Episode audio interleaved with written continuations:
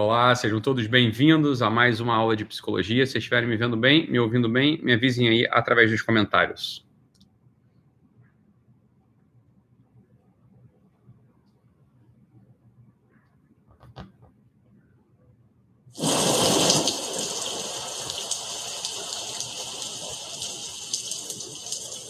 Estão me vendo bem? Me ouvindo bem?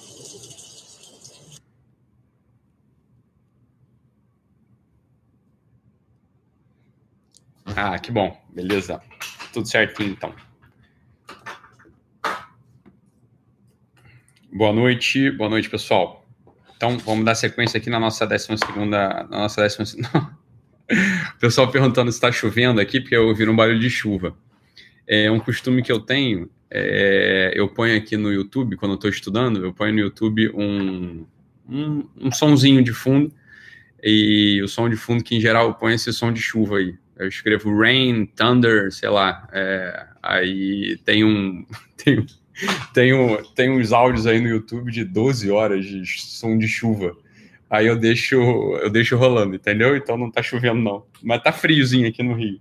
Mas não tá chovendo, não. É... Então, tava lendo aqui, tava estudando, né? Porque tá, fiquei estudando aqui boa parte do dia hoje. Aí tava com isso tá de chuva. Quando eu aumentei o volume aqui do, do, do, computador, isso vocês ouviram, beleza? Isso é bom para dormir também, quando o pessoal tem é, problema de insônia.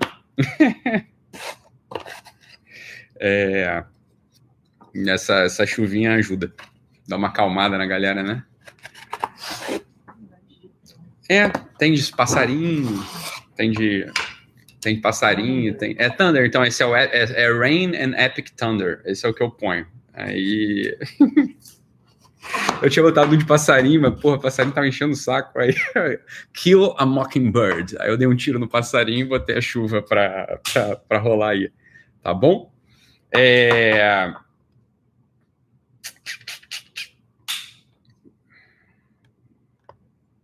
Bora, vamos começar aqui.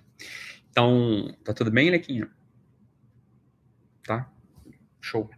Então, hoje a gente vai, vai dar continuidade à sequência do que a gente vinha trabalhando até a aula número 10, né? Então, na aula, na aula anterior, é, na aula 11, a gente falou sobre. Eu falei, né? A gente é muita gente, né? Eu falei sobre o, alguns princípios básicos do zodíaco.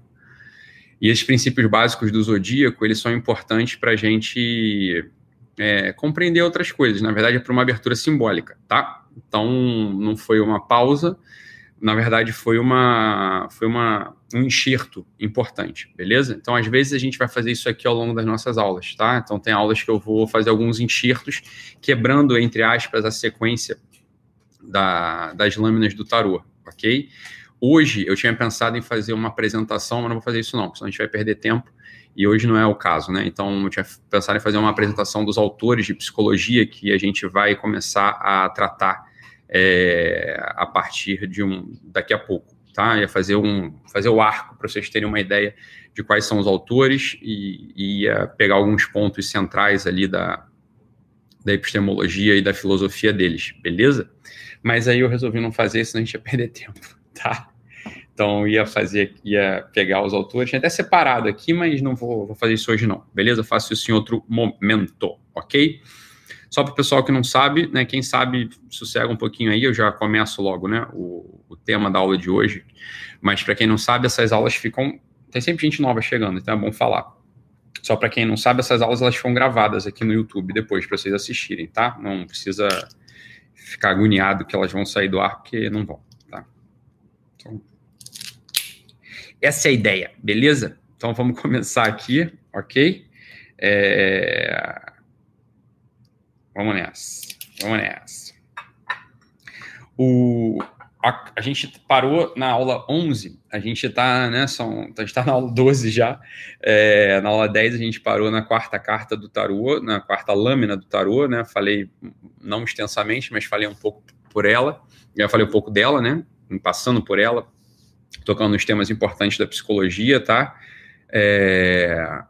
e hoje a gente vai dar continuidade tentando concluir. Vocês sabem que não, nunca se conclui, né? A gente poderia ficar falando sobre cada lâmina do tarô, enfim, é, por, por décadas. Então, só que a gente precisa, de algum modo, é, dar um apanhado geral, né? Dar um overview geral, tá?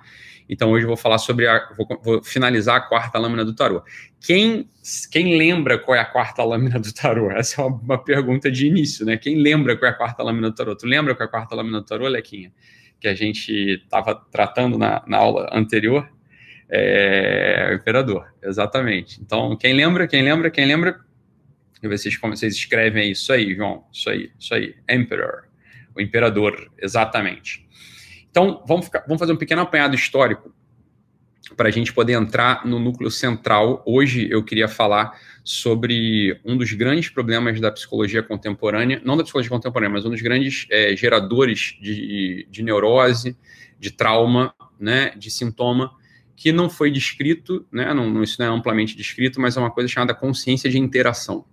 A consciência de interação é fundamental para a gente entender alguns elementos importantes da formação da personalidade, tá? Então, se você procurar nos livros e nos tratados sobre consciência de interação, você não vai encontrar. A gente vai falar eu vou falar dele hoje a partir da, da, da, da quarta lâmina do tarô. Boa, Lana. Lana, surpresa que, que lembrou qual que é a quarta lâmina do tarô. É isso aí mesmo, tá bom? É a quarta lâmina do tarô é, a, é o imperador. Se a gente olhar bem para a lâmina do tarô, para a quarta lâmina do tarô, a gente vai ver o imperador numa certa postura específica que passou despercebida pela maior parte dos comentaristas também do, do tarô, né? Que é um imperador sem claque, é um imperador sem é, súditos, é um imperador sem o seu cortejo. Ele é um imperador que está sozinho num terreno baldio, com, algum, com os arbustozinhos nascendo aos seus pés, e esse imperador ele sequer ele tem um, ele está dentro do seu palácio, né? Se a gente for reparar bem, o imperador ele está apoiado num trono, mas ele não está dentro do palácio, ele não tem os duques, não tem os príncipes, não tem os reis ao, ao seu escabelo, não tem, não tem toda a linhagem hierárquica aos seus pés. Ele está sozinho, numa postura é, semi-ereta, numa postura de, de, no início de movimento, mas ao mesmo tempo com os pés é, cruzados, se vocês lembrarem bem do, da figura do, do imperador. Né? Se a gente relembrar os imperadores mais recentes que a Europa é, quis ter, né, ou, e sendo bem preciso, que quiseram ter a Europa, né, e aqui já tem a primeira inversão do que é o imperador contemporâneo. Né, esse, os imperadores recentes, os homens com delírio de império na, na Europa contemporânea, você vê que eles usam um tipo de postura, eles usam um tipo de poder muito distinto do símbolo. O símbolo do tarô, ele não, o símbolo que está representado no, no, no, tarô de Marselha, na maior parte dos tarôs, né, nessa lâmina quarta, é um, um, um imperador que não tem uma espada, não tem um fuzil. Né? Se você olhar para a quarta lâmina do tarô, o, o, imperador ele não está portando um fuzil, ele não está portando uma espada, ele não tem nenhum elemento bélico na sua mão. Né? A gente vai reparar isso na quarta lâmina do tarô. Se a gente olhar para a história recente, quem foi o último imperador que ousou falar que imperaria sobre a Europa num reino de mil anos? Quem foi, né? Inclusive usando os símbolos da águia, inclusive usando os símbolos da suástica, inclusive usando os símbolos que remontam aos símbolos de império. Foi o próprio Adolf Hitler. Esse, essa ideia do imperador da Europa é quase como que uma sede vacante. É como se a Europa precisasse de um tipo de imperador, como sempre um imperador desejasse é, governar por toda a Europa. Né? A Europa ela como se ela pedisse isso de tempos em tempos. Né? A Europa é como se ela só pudesse, como se os estados só pudessem ter suas autoridades se tivesse um imperador dando a legitimidade dos, do, do, dos reinos locais. Então, Adolf Hitler, se a gente for comparar a posição de imperador do Hitler com a posição de imperador do, do, da quarta lâmina do tarô, a gente vê que tem uma dicotomia brutal ali.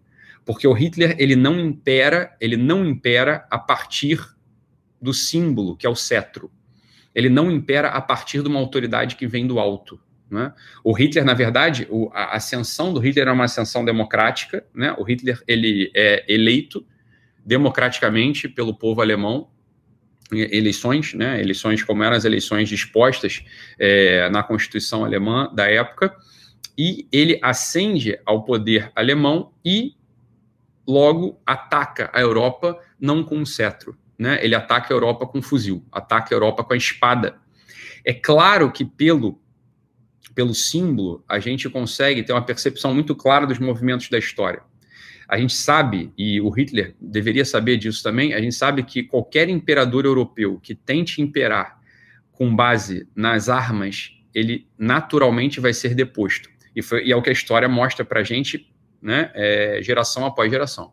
Qualquer imperador que tente imperar a partir da sua presença violenta, ele vai ser deposto. Ele não consegue imperar na Europa e a gente vai, eu, eu vou dizer aqui é, como é que isso tudo se encaixa nisso que eu chamo de consciência de interação, tá? Que é fundamental para a gente construir nossa personalidade nesse mundo. Então, a história recente aponta para a gente um imperador que está absolutamente desvinculado do símbolo tradicional. O Hitler, ao imperar, ao tentar imperar, ao tentar subjugar a Europa inteira através do fuzil, ele necessariamente cairia. Ele necessariamente cairia.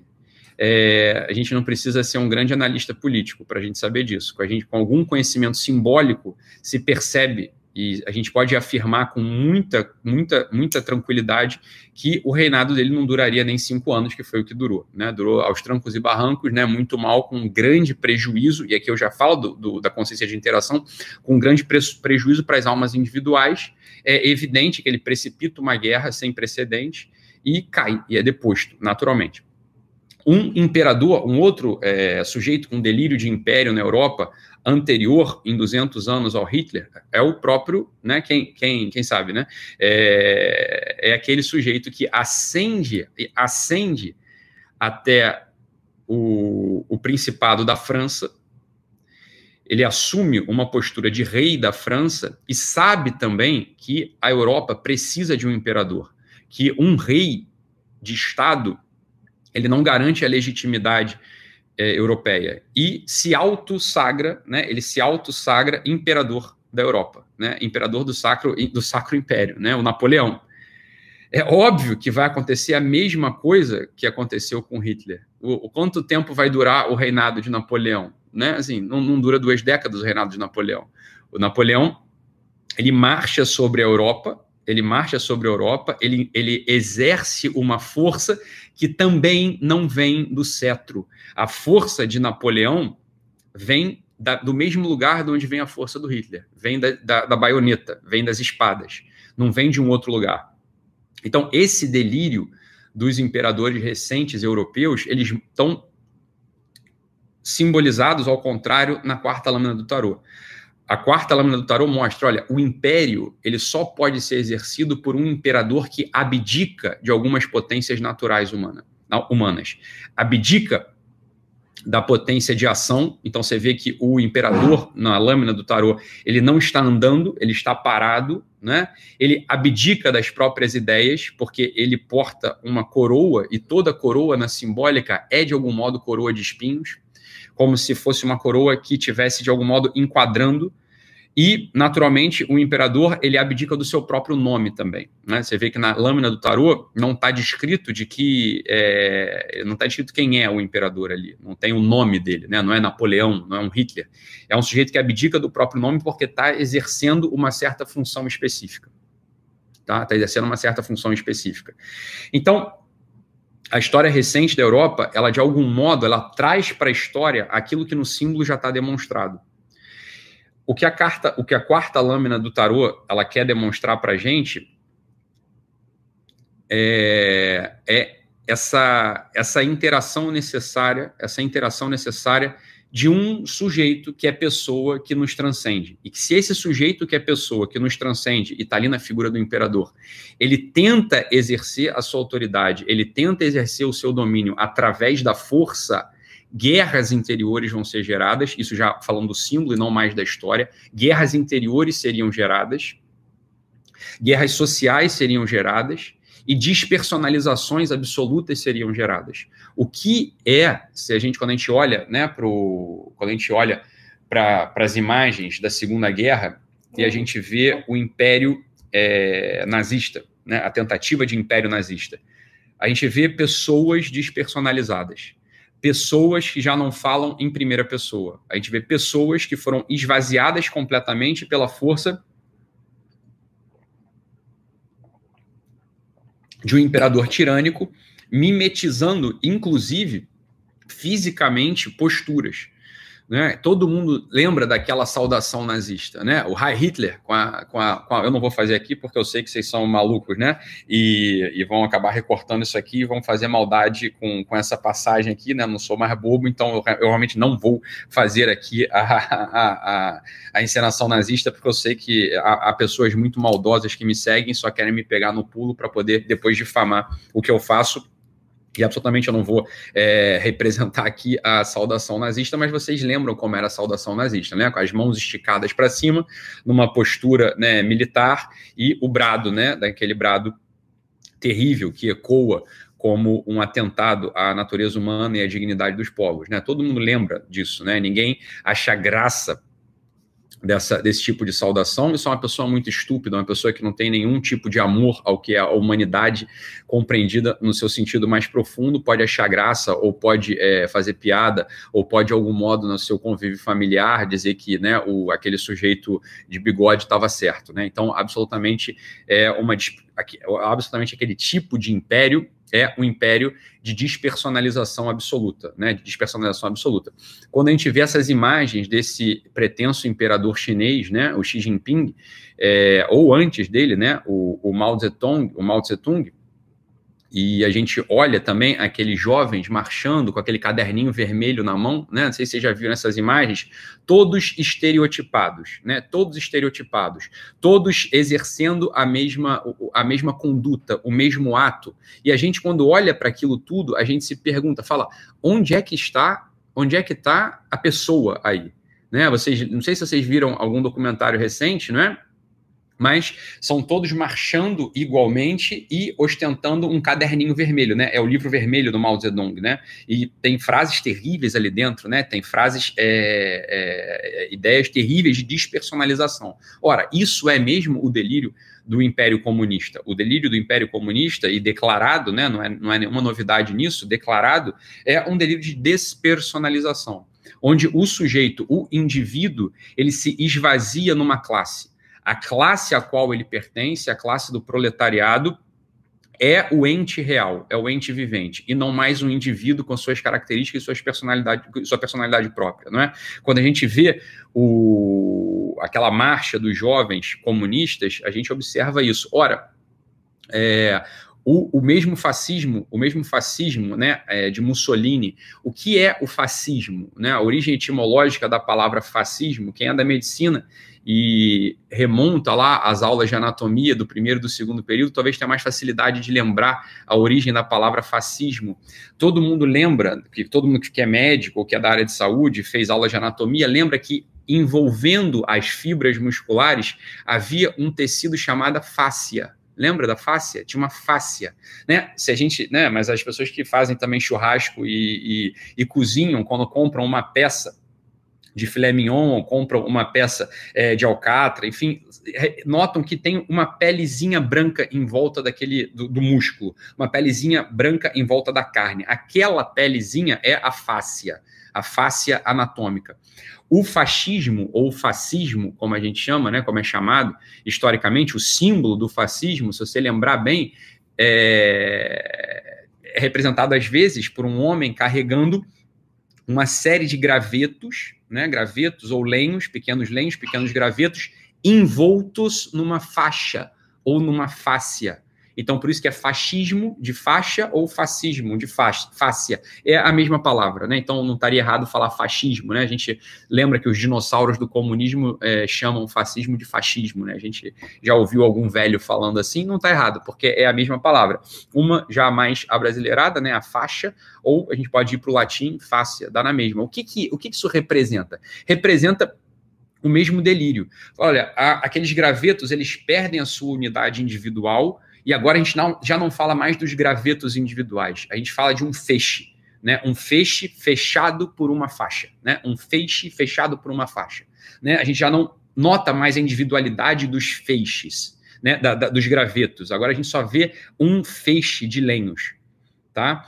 Ora, o comunismo é justamente isso, onde cada indivíduo ou cada fibra cada fibra do músculo já não se distingue mais. A gente já não olha, a gente já não olha mais para os indivíduos como indivíduos únicos. Agora a gente olha para os indivíduos como um aglomerado. A gente olha, quando a gente olha realmente para um tecido muscular, para um, um, um, um, músculo redondo, ou então a gente olha para os oblíquos, olha para um vasto é, medial, a gente olha para os músculos, a gente não fala das fibras musculares, a gente fala só, a gente fala da peça anatômica inteira, porque elas estão envoltas, no, estão envoltas numa, numa face, numa face, numa faixa.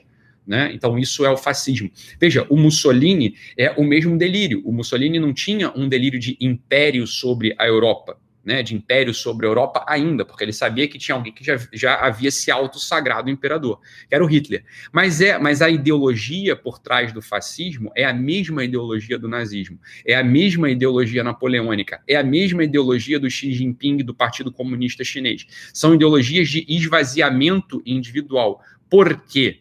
Porque o imperador ousa imperar pela força, ele ousa imperar pelo, pela, pela espada, pela baioneta, pelo fuzil e não pelo cetro. Quando o imperador ele ousa imperar pela força, pelo cetro, pela baioneta, pela, pela, pela ameaça física, o que, que acontece com as personalidades individuais? Elas se contraem e esvaziam. Elas se contraem e esvaziam. Então, esse é o símbolo da quarta lâmina do tarô. A quarta lâmina do tarô, ela mostra pra gente ali o estereótipo, ou mostra pra gente ali mais que o estereótipo, perdoe. Ela mostra pra gente o arquétipo perfeito. O arquétipo do que seria um imperador perfeito. Ora, a gente conheceu poucos imperadores perfeitos no mundo, né? O mundo ele mostrou para gente alguns imperadores e poucos imperadores perfeitos, porque no limite, no limite, sobretudo a partir do século XVI, e eu vou, vou falar aqui do que, que seria é, a consciência de interação daqui a pouquinho, né? Sobretudo a partir do século XVI, existe uma incapacidade do próprio homem, não mais do imperador apenas, do próprio homem se relacionar desse modo com o seu imperador. Em primeiro lugar, o homem ele desconhece a necessidade de um imperador. Quando a gente fala de imperador, isso soa muito mal para gente a gente pensa assim, ah, mas como assim, Ítalo? Eu vou me subjugar, eu vou me submeter, eu vou é, baixar a cabeça, eu vou dobrar meus joelhos para um homem que é como eu? Né? Isso, obviamente, tem sua razão de ser, não, não vou discutir isso aqui agora, nessa, nessa aula, tá? Mas na psicologia do homem contemporâneo, há uma grande dificuldade, uma enorme dificuldade de entender uma certa necessidade metafísica do imperador é uma, é uma grande dificuldade de entender a necessidade metafísica do imperador arquetípico, do imperador da quarta lâmina do tarô. Da quarta lâmina do tarô. E a gente já vai trazer agora para o nosso, tanto para os psicólogos que estão me seguindo, que estão é, assistindo essa aula aqui, quanto para as outras pessoas que também que não trabalham com isso diretamente, mas vão ter muito benefício é, da, da compreensão dessa estrutura de interação, né, essa estrutura de interação. Por quê? Porque isso diz respeito às nossas interações vulgares do dia a dia. Tá? Vamos esquecer agora um pouquinho a coisa do imperador, daqui a pouco a gente retorna para o assunto do rei do mundo. Né? Daqui a pouco a gente retorna para o assunto do rei do mundo, fechando tudo. Mas o que, que acontece? A gente pode pegar um exemplo que é um exemplo muito trivial, muito prático do nosso dia. Muito trivial e muito prático do nosso dia. Quando a gente é, começa a se relacionar com alguém, né? A gente começa a se relacionar com uma pessoa que a gente se apaixona, por exemplo, por, por uma mulher ou por um homem a gente começa uma relação afetiva, uma relação erótica, uma relação amorosa com, com, com a pessoa. A primeira dinâmica da relação amorosa ela, ela varia, né? Porque cada um é, é, é, pescado por um tipo de anzol, né? Não, isso não é, é o, o, o, início do processo amoroso, o início do processo de envolvimento afetivo, ele não é unívoco, ele não é igual para todo mundo, né? Você sabe na tua história, você que já, já se apaixonou por mais de uma pessoa, você sabe que não é assim, né? E mesmo que você só tenha se apaixonado por uma pessoa na sua vida, você já ouviu histórias e cada um se apaixona por um motivo, né? Alguns vão se apaixonar Algumas vezes na vida as pessoas vão se apaixonar porque o outro oferece para a gente segurança, ou o outro ofe oferece para a gente é, acolhimento afetivo, ou o outro oferece para a gente é, é, aquilo que a gente não tem na nossa própria personalidade, ou oferece para a gente é, alguma questão física que pode ser muito importante naquele determinado momento. É claro que cada um vai ser pego é, por um anzol, dependendo da fase da vida, dependendo da outra pessoa que aparece. Né? O próprio Ortega, Ortega y Gasset, ele tem uma visão sobre o amor muito é, não é pessimista, eu acho que é o contrário de pessimista. É, na verdade, muito realista no sentido de valorizar o que, que é o processo amoroso. O Ortega, ele fala uma coisa que hoje tá, para a gente é, pega muito mal. É, se a gente ouve essa frase do Ortega, essa ideia do Ortega sobre o início do envolvimento amoroso, é, a gente vai falar assim, não, Ortega, para com isso, porque não é isso que estão falando para a gente. Né? A gente hoje vive num mundo no qual o amor, de algum modo, é, tá banalizado. Então, o Ortega ele fala para a gente uma coisa, né, numa, numa, nas considerações dele sobre o amor. Ele fala: olha, o amor é uma realidade improvável que não vai acontecer para a maior parte das pessoas.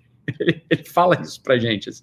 E aí, a, né, a, a, mulherzinha ou o homenzinho que tá ouvindo agora fala assim: ah, não, Ítalo, eu quero que isso aconteça para mim, né? Isso é improvável, pode ser que eu nunca ame ninguém. Ele fala: ah, pode, pode ser que nunca ame ninguém mesmo. Ele fala o seguinte: ele completa, fala: olha, é que pra, para que para que essa realidade amorosa aconteça, e é justamente por isso que ela é improvável, e o, e o, mais, e o mais provável, portanto, é que ela não vá acontecer na tua vida, porque é necessário um certo talento, é o que ele fala. É necessário um certo talento. Não é. Não é como quem diz, basta, basta ser eu, basta ser gente, basta estar vivo que eu posso me que eu, que eu, que eu vou amar. Olha, o Ortega tem uma visão muito muito sóbria e muito, e muito valorativa do que, que é o, o envolvimento amoroso. Para ele, é, o envolvimento amoroso não é uma coisa assim 3x4 que acontece em cada esquina, não é uma transação comercial, não é uma transação de tipo financeiro que basta você ter algum dinheiro que você vai lá e consegue fazer a operação. Para o Ortega, o amor ele não vai acontecer. O amor ele é improvável para você, porque é necessário talento. É necessário um certo tipo de talento que depois ele desenvolve que tipo de talento é esse, né? Mas ora, mesmo as pessoas que não, que não conseguiram ainda amar profundamente, mas se envolveram no relacionamento afetivo, vou pegar aqui o relacionamento afetivo como exemplo para gente, né? É, como exemplo para gente aqui. O relacionamento afetivo, o que, que acontece? A gente começa, né? A pessoa começa a, a se enamora de alguém, aquela, aquele alguém, aquele outro, é tudo para ela num certo momento da vida, né? É, é, é a minha namorada, é a minha noiva, é a minha esposa né? é a minha namorada, é a minha noiva, é a minha esposa. Completemos e continuemos. Né? Aquele outro sujeito é o meu funcionário. Aquele outro ali é o meu patrão. Aquela outra ali é minha prima. Né? A outra ali é minha irmã. Veja, tenta, tenta já entender aonde eu estou querendo chegar, né? Para onde é que a gente vai, conduzir, vai, vai conduzindo aqui o fio do que, eu, do que eu chamo de consciência de interação. A primeira lesão disso que é consciência de interação, o que é consciência de interação? Né? É justamente essa percepção do todo, consciência, é a percepção do todo na relação estabelecida com outra pessoa. Sem nenhum tipo de dificuldade, sem nenhum tipo de academicismo. Falou, olha, é que as interações, elas precisam ser trazidas para um certo lugar de consciência para que elas possam acontecer desde o seu núcleo, desde o seu núcleo. Quando a gente se posiciona, e toda a contemporaneidade, já há alguns séculos se posiciona assim, usando sempre eu próprio como referencial da interação. Então, quando eu falo assim, minha esposa, olha só, quem é ela? Ela é minha esposa. Quem é ele? Ele é meu patrão. Quem é, entende? Não é ainda uma noção de posse. Veja, porque quando a gente fala assim, ó, fulano é meu patrão, fulano é meu é, senhorio, fulano é meu chefe, não tem uma noção de posse necessariamente. Não é a noção de posse que está é, que tá em jogo aqui. É uma noção, entenda isso aqui, que isso aqui é fundamental para a gente entender. É uma noção de um fatiamento, de um fatiamento do que é a outra pessoa e do que é você. Você está fatiando a realidade. Quando eu interajo com a, com a mulher né, que eu comecei a me relacionar no, namoro, depois no noivado, depois no casamento, quando a minha relação se estabelece com ela, a partir dessa fatia, né, ela é minha esposa e ele é meu marido, entenda o que, que acontece. A consciência de interação, a consciência de interação, ela é reduzida para uma funcionalidade. A consciência de interação, ora, eu estou me relacionando com a minha esposa, né? Pode ser que nessa frequência ou nessa fatia ou vamos colocar de um modo talvez um pouco mais técnico, a consciência nesse, né, nesse mobilizar de recursos, ela pode estar perfeita. Fala, olha, pode ser que aqui, né, pode ser que aqui eu tenha um bom casamento.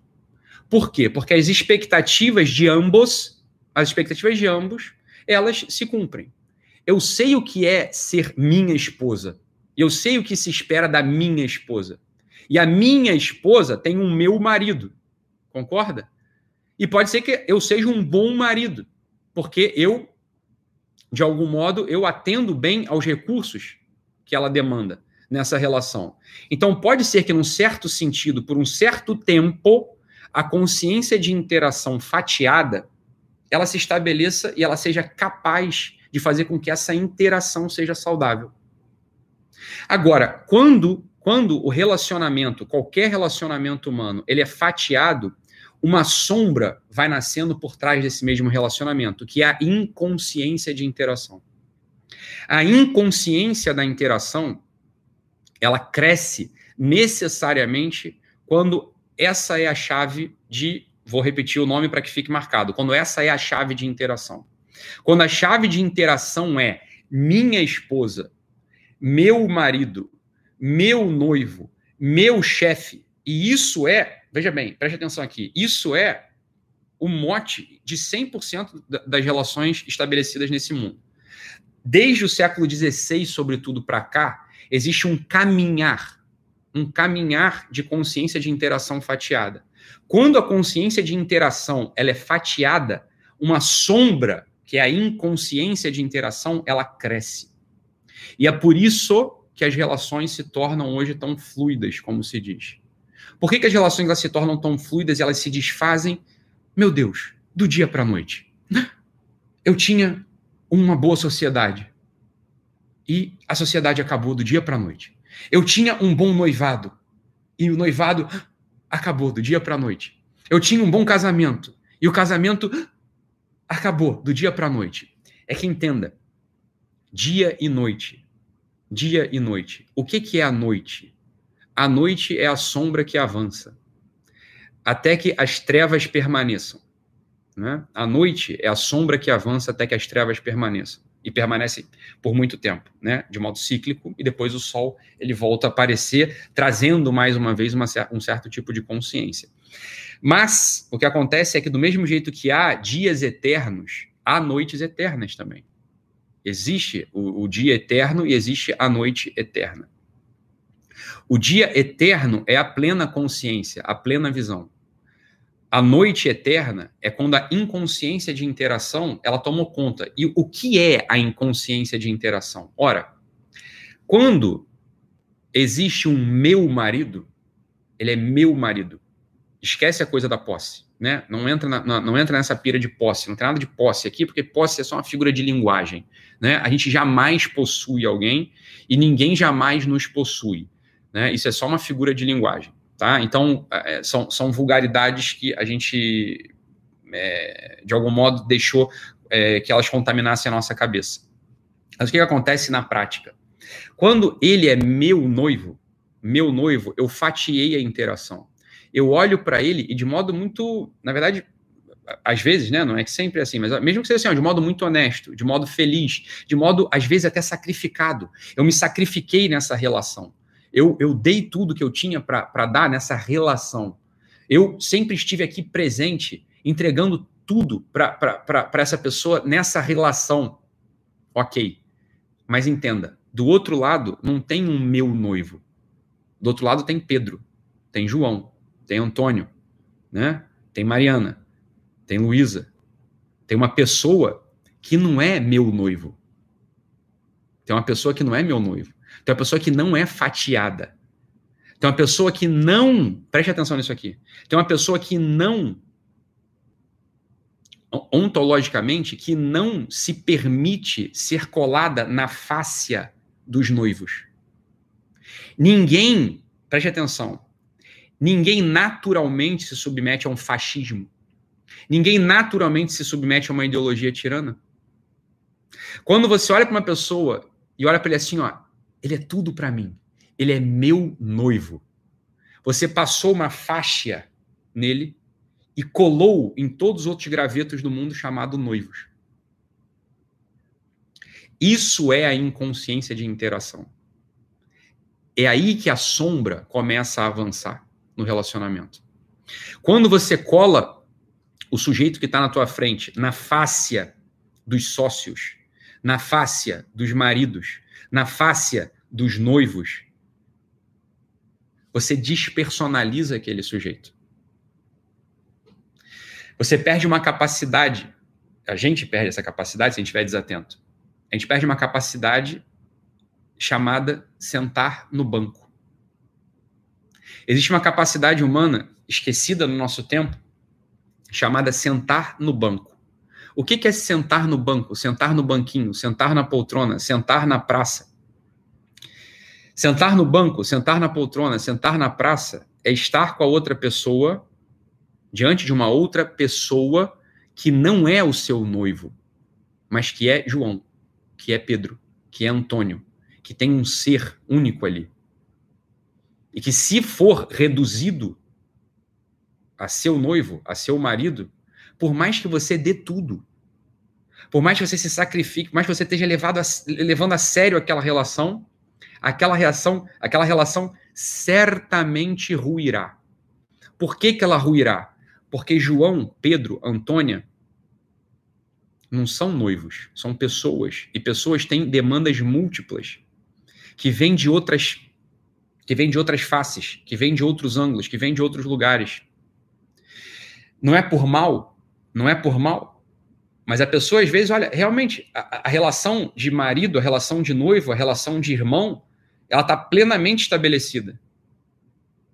Mas as demandas vitais do sujeito, elas são múltiplas. As demandas vitais do sujeito, elas são pessoais e não fascistas. Elas são individuais e não coletivas.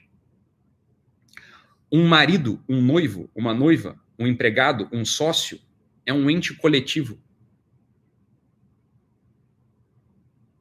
A inconsciência de interação, portanto, aparece quando, o no, quando a nossa personalidade impera sobre o outro. Quando a nossa personalidade impera no sentido não mais desse imperador que tem uma diferença de poder absoluta, né, como por exemplo um Napoleão, um Hitler, é, um Carlos Magno, um Alexandre Magno. É claro, a gente não está falando desse tipo de império, mas de um outro império, esse sim muito mais profundo, porque muito mais próximo. Quando a gente se submete ao império de alguém que a gente é próximo, olha, um sócio é uma pessoa muito próxima, uma noiva é uma pessoa muito próxima, um irmão é uma pessoa muito próxima, e é por isso que a gente tem um coração aberto para essas pessoas. A gente, de algum modo, entrega né? A gente entrega nossas expectativas com muita. É, é, com, com, muito altruísmo para essas pessoas. Quando a gente começa uma relação, quando a gente herda uma relação, né? A relação fraterna é uma relação herdada, né? A relação de societária, a relação amorosa é uma relação que não é herdada, é uma relação que acontece. De qualquer modo, essas relações muito próximas, essas relações muito próximas, são relações, em regra, são relações de generosidade. Não é assim? Quando a gente inicia um apaixonamento, quando a gente inicia um, um, um, relacionamento apaixonado, né, com uma mulher, com um homem, é uma relação que tem uma origem generosa e que às vezes ela pode ser muito bem conduzida. Presta atenção, estou falando aqui de uma relação que é bem conduzida, uma relação na qual os dois estão ali é, de, de corpo e alma querendo que aquele noivado vá adiante. Entenda o erro grave, o erro grave dessa percepção contemporânea. Não é nunca o noivado que tem que ir adiante. Não é nunca o casamento que tem que ir adiante. Não é nunca a sociedade que tem que ir adiante. A sociedade de sócios, né, que estão montando uma empresa, que tem que ir adiante. Mas é a pessoa que está na tua frente que tem que ir adiante. É a pessoa que tem que ir adiante. O que acontece? Uma série de demandas vitais, não por mal, aparecem à margem, aparecem por fora dessa fatia, dessa consciência de interação baixa. Então, essa consciência de interação, às vezes, muito generosa, muito real. é muito, às vezes, viva, muito saudável. Às vezes ela é eclipsada do dia para a noite. Do dia para a noite ela é eclipsada. Por quê? Porque na interação ficou de fora o que é o homem e o que é a mulher concreta. Estava dentro apenas, estava dentro apenas os recursos ou as demandas da interação específica estabelecida entre os dois. Ora, que tristeza esse tipo de percepção na vida. E ela entra, preste atenção, ela entra na consciência do Ocidente num momento muito preciso. As pessoas se relacionam assim hoje em dia, e existe um antídoto para isso, né? o único antídoto, na verdade, para isso. É, as pessoas se relacionam assim hoje em dia por, uma, por, uma, por um movimento específico que aconteceu, sobretudo a partir do século XVI. Tá?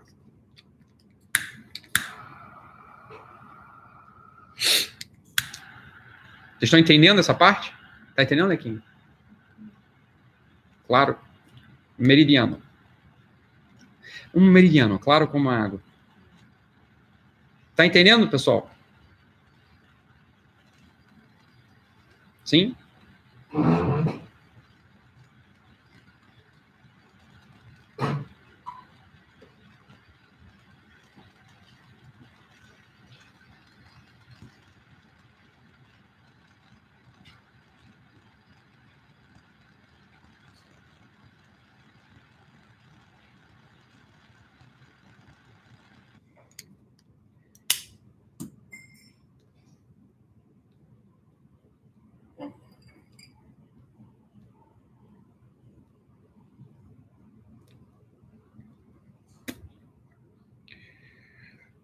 Tamires fala aqui, ó.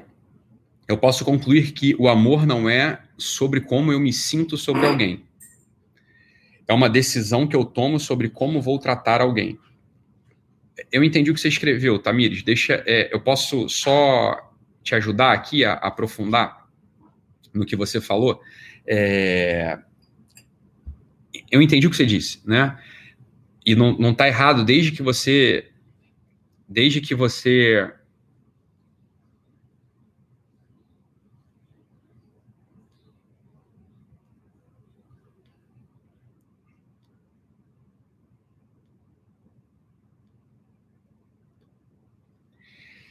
Não está errado. Desde que você entenda que esse tratar alguém, né? Que desde que você entenda que esse tratar alguém não é tratar alguém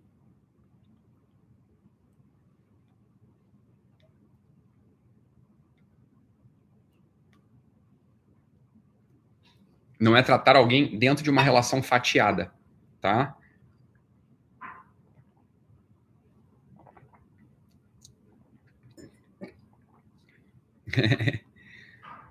É isso aí, Camila. Camila Nicásio, muito boa. A Camila fala que assim, ó, lutar pelo, por exemplo, né? Vamos falar do casamento, que é o que eu estou usando aqui como exemplo. Lutar pelo casamento é um ente abstrato. É isso aí. Lutamos pela pessoa concreta com quem nos comprometemos. É isso? Camila, o que é lutar pelo casamento, por exemplo? Né? O que é lutar pelo casamento? Viu a pergunta da Camila? É isso aí, né? A gente, olha, é assim, ó, você pode querer lutar pelo casamento, Acontece que quanto mais. Olha, uma, uma vez que o casamento está em crise, quanto mais você luta pelo casamento. O casamento entrou em crise. Imagina só. Boa, boa pergunta, Camila, para a gente exemplificar aqui, né? Então imagina só que é um casamento que entrou em crise, um casamento bom, um casamento, é, em geral é assim, né? Os casamentos são bons, são felizes, os noivados são bons, são felizes, os namoros são bons, são felizes, a sociedade é boa, é feliz, né? É, por, isso que, por isso que se estabelece o vínculo, por isso que se estabelece a relação, né? É, é, claro que tem as anomalias, que é tudo ruim desde o início, as pessoas continuam juntas, eu não estou falando disso. Vamos pensar pelo simples e pelo normal, depois a gente pensa na, na, na anomalia e na deficiência, tá? Mas olha só o que, que a pergunta, o que, que a pergunta da Camila o, o, não é pergunta síntese que a Camila põe ali pergunta se é isso mesmo. Olha só, é exatamente, olha. O, o casamento, ele estava bom e um dia ele ficou ruim. E as pessoas falam assim: ah, não é um dia, né? A coisa não. O avião não cai do dia. O avião não cai assim, cai porque já tinha um descuido, já tinha. Só, quando as pessoas falam isso, já tinha um descuido, entenda o que, que eles estão dizendo, né?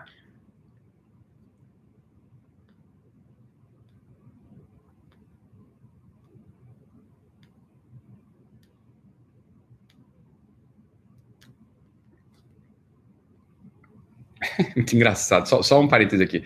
É, Amélia Jatari faz um comentário é, excepcional, um comentário fantástico. um comentário de quem de fato demonstra que é da geração do Paulo Freire, né? O Paulo Freire, o nosso patrono da educação.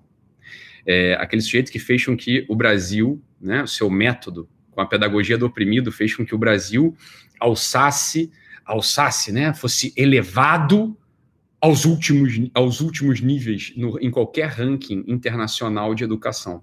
O Brasil é o país mais burro que existe no mundo. E essa menina, que eu acabei de esquecer o nome, quando ela escreve assim, lavagem cerebral, ela mostra um desconhecimento profundo do que é simplesmente uma aula. ela, ela fala assim, ó, lavagem cerebral. Olha, querida, é, Amélia, Amélia, tá aqui o nomezinho dela. É, Amélia. Assim, olha, Amélia, eu não sei se algum dia já teve uma aula né? Aula é isso que a gente está fazendo aqui, né? Alguém que sabe contando uma coisa que os outros não sabem, né? Isso é aula, no caso, né? O que que você está acostumada? Você está acostumada com um tipo de chiqueiro da ignorância. É assim, todos estão sujos e o professor, o professor ele entra nesse chiqueiro para se sujar junto com os outros. Isso é a pedagogia do oprimido do Paulo Freire, do, do Paulo Freire. Né? A pedagogia do oprimido do Paulo Freire é justamente isso, assim, o que você está acostumada é por isso que você chafurda nesse chiqueiro da ignorância desde a sua mais tenra idade. Desde jovenzinha, você chafurda nesse chiqueiro da ignorância, porque talvez você não tenha é, conhecido o que é um professor. Né? Então, o professor, ele, o intuito do professor é justamente transmitir um conhecimento que ele tem e que você não tem. Né? O que, que você gosta? Você gosta justamente né, de, em vez de se elevar, você gosta de reduzir e rebaixar os outros. Né? E aí você, quando nota que alguém sabe de algo que você não sabe, em vez de com humildade você sentar e anotar e aprender e deixar de ser ignorante, no sentido técnico do termo, não é um xingamento absolutamente, né? no sentido técnico do termo, você aponta para quem está tentando te ensinar alguma coisa com um adjetivo pejorativo, como se você tentasse me rebaixar ao chiqueiro que você habita desde a sua, né, desde a sua é, início da sua existência. Então, minha querida, é, aqui tem uma oportunidade de você sair desse chiqueiro da ignorância, porque tem alguém que sabe uma coisa que você não sabe e está transmitindo com toda a generosidade. Né? Entenda o que, que é o processo pedagógico. Você confunde o processo pedagógico com uma coisa que você nem sabe do que se trata. Você não sabe o que é uma lavagem cerebral. Né? O que é uma lavagem cerebral? Uma lavagem cerebral, ela nunca é feita do jeito que está acontecendo aqui. Aqui eu estou simplesmente ensinando uma coisa e apontando de onde vem, né? Indicando o caminho, né, Amélia, minha querida Amélia. Então, tenta se acalmar, né? É, você percebeu só que você está suja. É só isso. Você percebeu que você chafurda numa ignorância. É só isso que você percebeu. Né? Não tem nada acontecendo aqui além de uma aula, né? Uma aula bem dada, no final das contas, né? Então, é,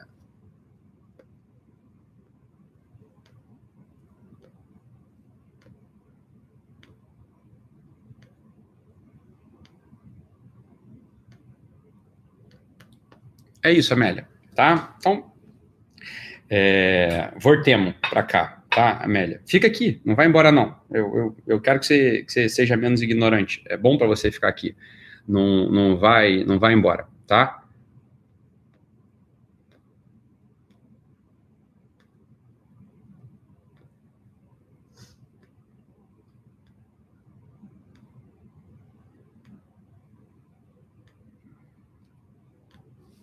Voltemos. Voltemos para onde a gente estava. Né? Então vamos, vamos retomar aqui a coisa. É... O que acontece? Desde o século XVI, é, desde o século, é, desde o século XVI, existe um algo dentro, existe um algo, existe uma motivação dentro do ser humano. Voltando só para concluir a pergunta da Camila aqui, então, né? Deixa eu só retomar e concluir a pergunta da Camila. A Camila falou assim: olha então, o, quando, por exemplo, um casamento ele entra em crise, lutar pelo casamento não seria o correto, seria o correto lutar pela pessoa, se você quiser usar o termo lutar, pela lutar, né? Óbvio, óbvio. Porque olha só o que acontece, entenda o processo, entenda o processo. O casamento, o noivado, o relacionamento estabelecido, ele estava bom, né? Ele estava bom, ele era saudável, ele funcionava. As pessoas estavam comprometidas ali, né? As pessoas estavam comprometidas ali uns com os outros. E do dia para a noite a coisa começou a desandar, desandar, desandar. Uma crise foi estabelecida até o ponto de uma ruptura tá na tua frente.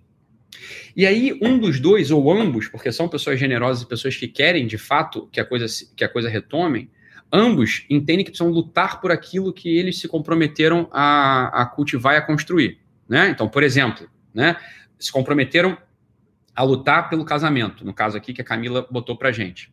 O que, que acontece em regra? Acontece em regra que quando você luta pelo casamento nesses termos, a coisa só vai ladeira abaixo, ela tende a piorar. Por que, que ela tende a piorar? Porque foi justamente essa inconsciência de interação, ou seja, entenda aqui, entenda o processo. Foi justamente essa inconsciência de interação, ou seja, foi justamente esse olhar só para a funcionalidade da relação que fez com que a coisa entrasse em crise. Porque aparecia uma sombra de demandas do ser humano concreto e não do marido, e não da esposa. Entenda, marido e esposa é um abstrato. O que existe é pessoa. Então, quando o casamento entrou em crise, quando o casamento entrou em crise e você notou que aquilo estava em crise, você falou assim, não, então agora você é uma melhor esposa, porque ele é meu marido. O que, que acontece? A crise se aprofunda. Porque ambos notam uma coisa muito esquisita dentro de si. Eles notam o seguinte: olha, quanto mais eu luto, quanto mais eu, eu, eu me dedico ao casamento ao, ao noivado, mais a coisa esvazia. Isso era, isso era, isso era, isso era, era, era o meu dia a dia no consultório. Né? No consultório era isso todo dia.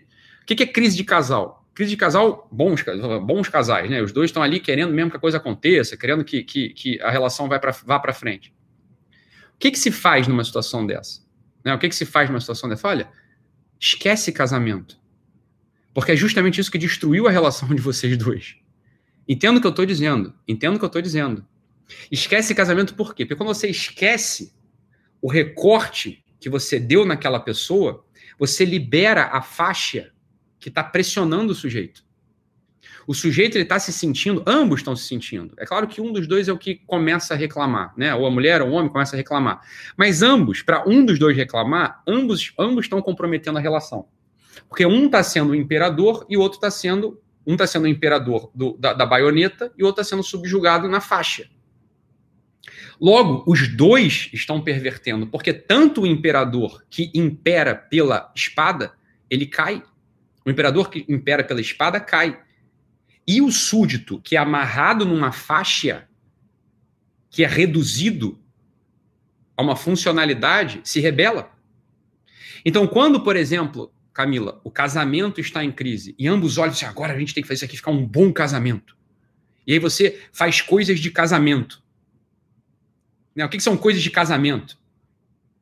Sei lá, é, sair para jantar com a pessoa e falar da relação. É, coisas que, que às vezes alguns casais têm essa ideia. Então, meu casamento está em crise, vamos fazer mais um filho. Vamos, vamos ter um filho. As pessoas falam isso, né? O que, que vai acontecer? Vamos passar alguns meses, aquela boa vontade de ambos se transforma numa amargura e a coisa acaba. Acaba por quê? Porque não é natural do ser humano desejar ser amarrado numa faixa. Numa faixa. Não é natural. Qual que é, então, a, a pretensa solução para a coisa? E aí não é essa ainda, né? Mas aqui qual que é a, a solução para a coisa? É esquecer que ele é teu marido. Esquecer que ela é tua esposa. Não é abandonar, preste atenção, não é abandonar a conexão dos corações. É romper a gaiola da inconsciência de interação. Entenda. Entenda. É se comprometer num nível mais profundo, mais íntimo, mais interior, mais real, no final das contas. É olhar para Maria, olhar para o João, olhar para Antônia, não como meu marido, mas como uma pessoa que tem seus projetos profissionais, que tem seus projetos espirituais, que tem seus projetos amorosos, que tem suas dificuldades espirituais, que tem suas dificuldades amorosas, que tem suas dificuldades profissionais. Tentar encontrar, só, tentar encontrar naquele ou naquela o que até então era a periferia do teu interesse. Entenda isso. O que, que o que, que a gente está chamando de periferia do interesse aqui? havia um núcleo, um centro de interesse muito nobre, muito genuíno que era o casamento, aqui no caso, né? O, o casamento era o núcleo. E tudo que era. Tudo, todo o resto era periferia. Ora, essa periferia ficou grande demais. E fez sombra naquilo que era o sol da tua vida com ele ou com ela. Quando você olha mais para a relação que está em risco, para a relação que vai romper a interação entre vocês dois, a crise é agravada definitivamente. E a ruptura é, é, se, se, é isso que é feito como expediente terapêutico, a ruptura ela é, é, é líquida e certa, é o que vai acontecer. Então é isso que a Camila falou na síntese dela. Falou, óbvio, Camila, é isso mesmo. Mas olha, quando o casamento entra em crise, é assim, ó, não vai falar sobre casamento, não vai fazer coisa de casamento. Porque o outro não está mais aceitando ser seu marido. Não é porque ele não quer ser seu. É que ser seu marido é muito pouco para um ser humano. Ser seu amigo é muito pouco para um ser humano. Ser seu sócio é muito pouco para um ser humano.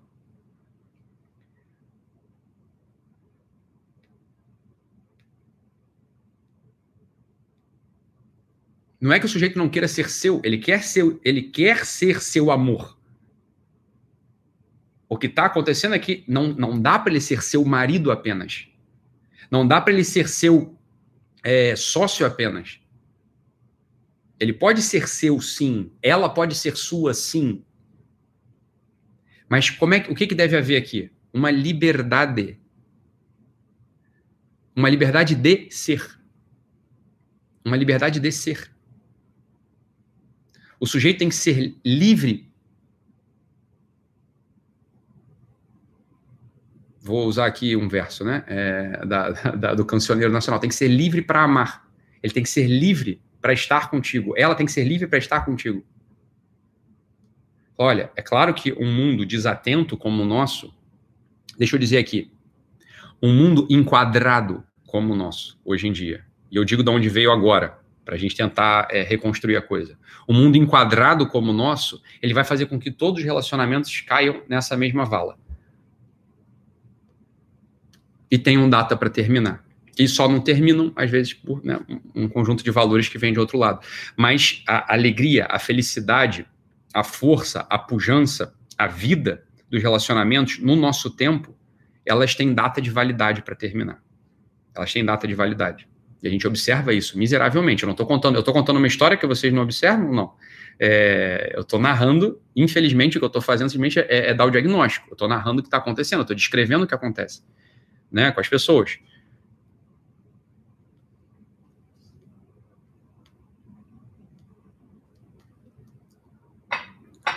No, no século XVI, com a, no século XV, né, no século XVI, na verdade, né, no século XVI, com o advento de uma coisa chamada prensa de Gutenberg.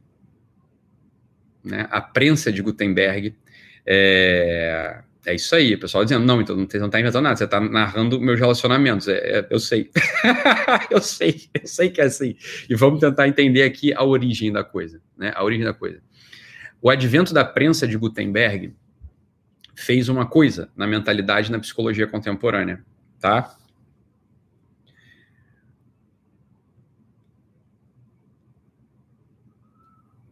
Quando Lutero traduz a Bíblia para o alemão e edita a Bíblia de tal modo que a Bíblia ela fosse é, mais disseminada, uma palavra que gosto muito de usar e que me parece absolutamente, é, enfim, é, odiosa para isso, né? Mais democratizada. A Bíblia que ela era. Bem, você ter acesso a uma Bíblia no século XII, no século XI, no século X, no século IX, você não tinha acesso a uma Bíblia. Né? A Bíblia era, era, era copiada manualmente, né, para algumas pessoas que tinham um ofício de copista, e poucas pessoas tinham acesso à Bíblia. Hoje, pensa-se que era ruim isso, que era odioso isso. Por quê? Porque a Bíblia, é bom que todo mundo leia a Bíblia, para quê? Para todo mundo ter conhecimento de Deus, né? para todo mundo ter conhecimento da palavra de Deus e para que então possa conhecer melhor a Deus. Para que todo mundo possa conhecer melhor quem é Deus, então possa ter uma religião melhor, uma religião mais vigorosa, uma religião mais plena. Falar, olha, francamente falando, não foi isso que aconteceu com o mundo, concorda? O mundo se tornou ateu. O mundo marcha para o ateísmo. é, parece que tem uma desconexão causal aqui entre uma coisa e outra. Olha, até o século XVI, o mundo não era ateu. O mundo tinha uma sensibilidade religiosa. O mundo era, tinha uma sensibilidade religiosa. Ora, ora, ora, ora, ora, volta, volta, volta, volta, volta, volta, volta. Volta aqui, volta aqui, volta aqui, conecta uma coisa com a outra. A sensibilidade religiosa, ela é sobre relacionamento. Ela é sobre relacionar-se com pessoa, com a pessoa divina. Uma pessoa concreta se relaciona com uma outra pessoa, o Deus. Isso é o centro do que é a religião, o relacionamento. Concorda? Curiosamente, e não, não discuto aqui a intenção, curiosamente, a partir da prensa de Gutenberg, ocorreu um efeito no mundo, que é o efeito do relacionamento com data de validade. O mundo foi ficando ateu, foi ficando pagão novamente, foi ficando agnóstico. Né? No século IX, o fenômeno do agnosticismo era praticamente desconhecido. O fenômeno do ateísmo era praticamente desconhecido.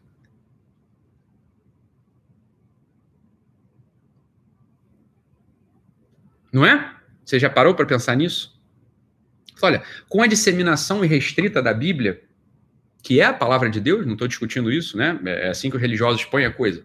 Com a disseminação irrestrita da Bíblia, o efeito causado no mundo é efeito de que o relacionamento religioso ele padece, ele diminui.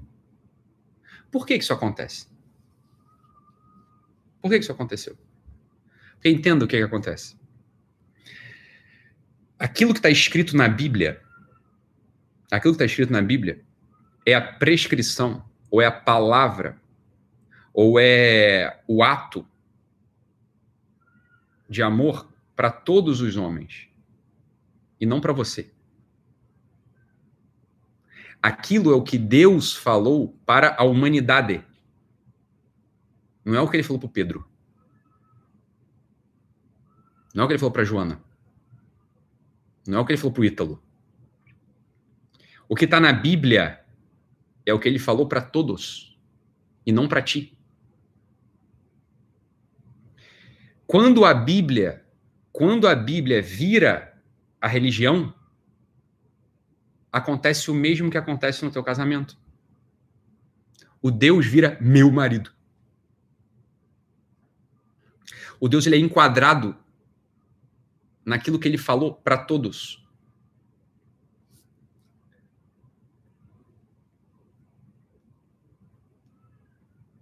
Aquilo que eu falei no início da aula, que eu chamei é, de sentar no banco, de sentar na praça, começa a ser secundário na religião. O centro da religião passa a ser a prescrição universal ou o ato de amor universal, aquilo que é universal para todo mundo. E aí o que, que acontece com as pessoas? Né? Elas acham que vão conhecer a Deus lendo a Bíblia.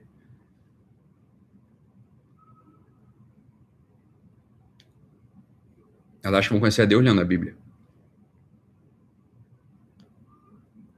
Você pode achar o que você quiser. O fato é que a história do mundo não caminhou para aí, caminhou para outro lugar.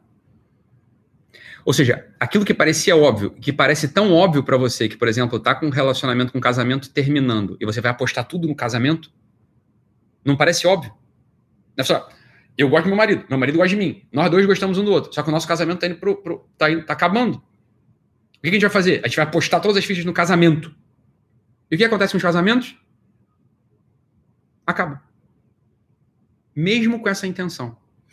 Os casamentos eles só se retomam, só se refazem, só se reconstroem, só renovam, só renascem quando aquele símbolo mítico da fênix aparece.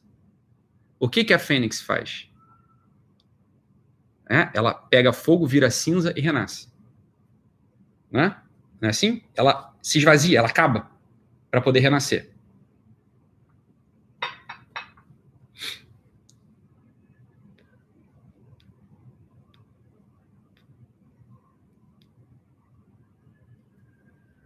Ela renasce das cinzas, né? ela não aposta na natureza de fênix anterior dela. Ela queima e volta, queima e volta, sem medo. Porque isso é a dinâmica do amor, e é por isso que o Ortega falou: o amor não vai acontecer para você. Dito de outro modo, a santidade não vai acontecer para você. O casamento não vai acontecer para você. Porque é necessário um certo talento. O amor, ele é improvável, disse o Ortega. E é muito improvável mesmo que aconteça. Sobretudo no nosso tempo. Veja, o Ortega não está falando isso no século IX. Ele está falando isso no século XX.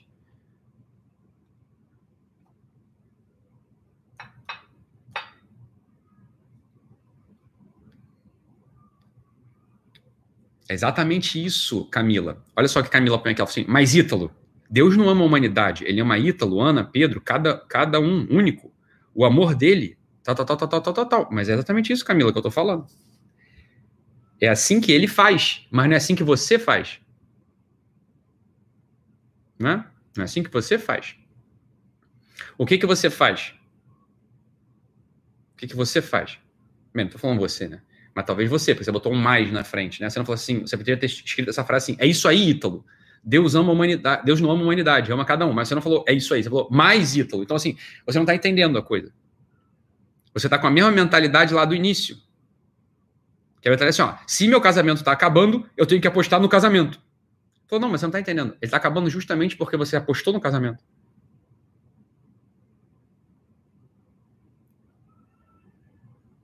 Dá para entender isso? Dá para entender isso?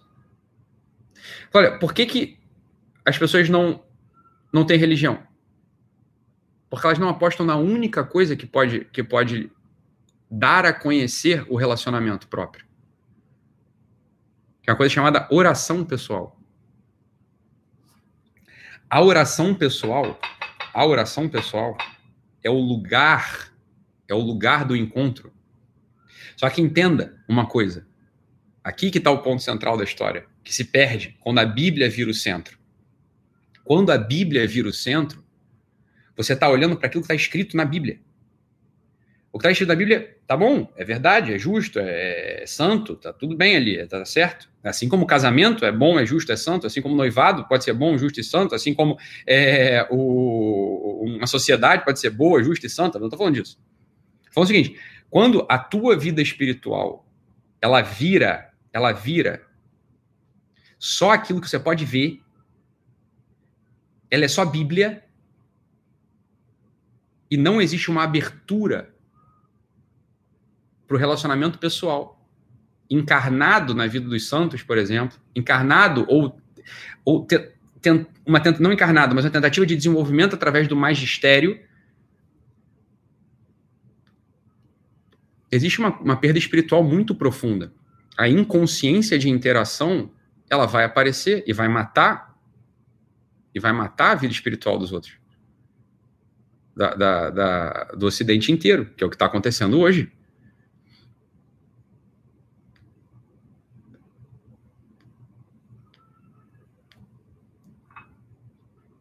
O Deus ele fala uma coisa na própria Bíblia, né? Ele fala uma coisa na própria Bíblia. Ele fala assim, olha, é que ele vai aparecer na tua vida como um assaltante, né? Ele vai aparecer na tua vida como um assaltante, como um mendigo, como é, um doente. O que que, você, o que, que, o que, que acontece? Você está vendo isso? É isso que você está olhando? É isso que você está olhando? É, essa é a relação que você está procurando estabelecer com Deus?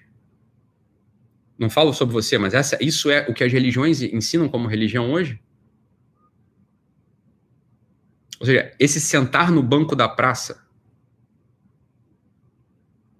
é o, é o próprio, de algum modo, da religião. É o próprio, de algum modo, da religião.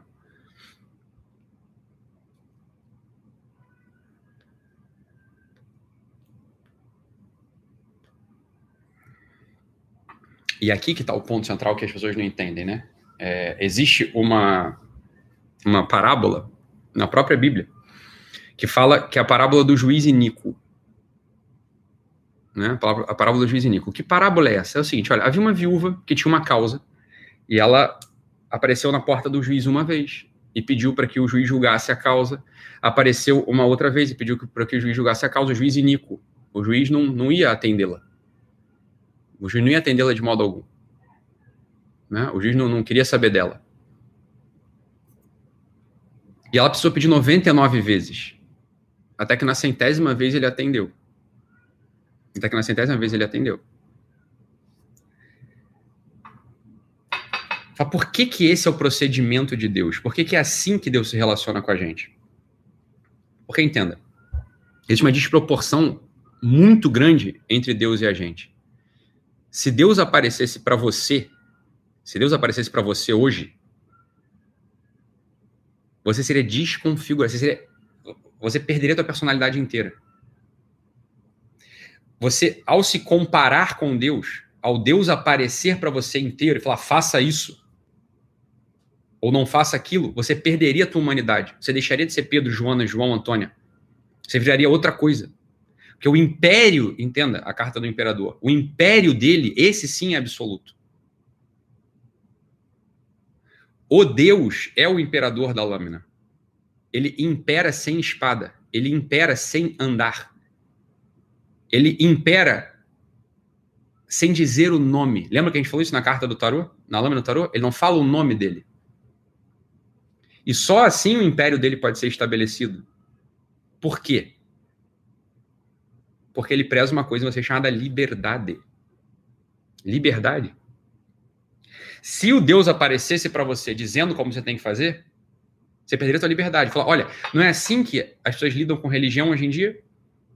Assim, eu não sei o que fazer. Eu vou, vou ler a Bíblia e vou, e vou descobrir o que eu vou fazer. Vou ter uma luz. Eu não sei o que fazer. Eu vou no, no sacrário, vou fazer uma oração e eu descobri o que eu vou fazer.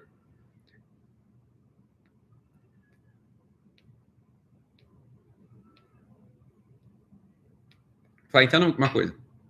Esse jeito de se relacionar, ele só aparece por quê? Esse jeito de se relacionar com Deus, ele só aparece porque existe um delírio de império. Você tem um delírio de que Deus impere sobre você como um imperador tirano. A, a, ideia da religião hoje é a ideia de um Deus que é um imperador tirano. Por quê? Porque a palavra dele está ali na tua cara. Você não tem como fugir daquilo. Esse é o relacionamento com Deus. A palavra está ali. Você lê a palavra, você vai saber o que fazer, você vai saber como se comportar. Você vai saber o que é Deus, você vai saber como se relacionar com Ele.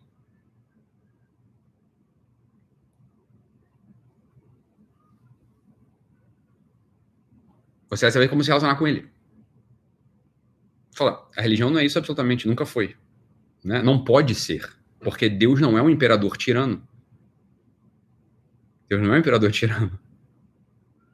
Né? Deus dá uma liberdade para você que aparece nessa tentativa de construir uma relação. E essa tentativa de construir uma relação com Deus chama-se oração.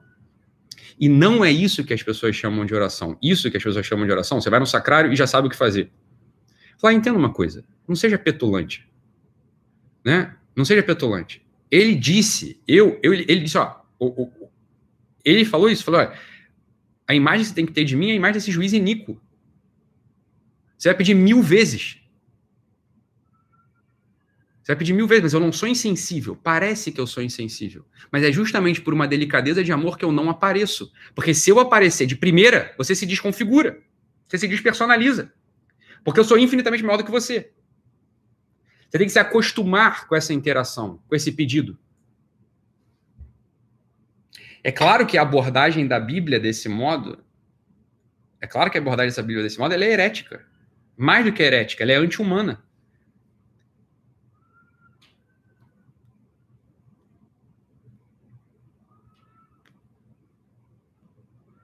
Ela é anti-humana.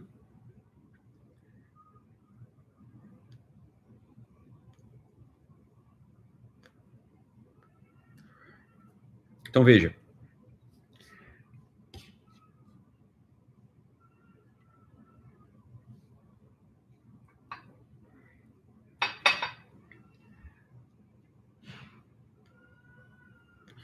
Tadinho.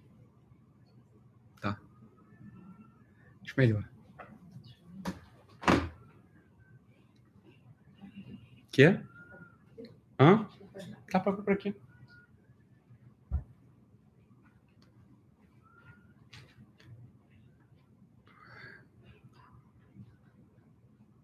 Só um segundo, pessoal, peraí.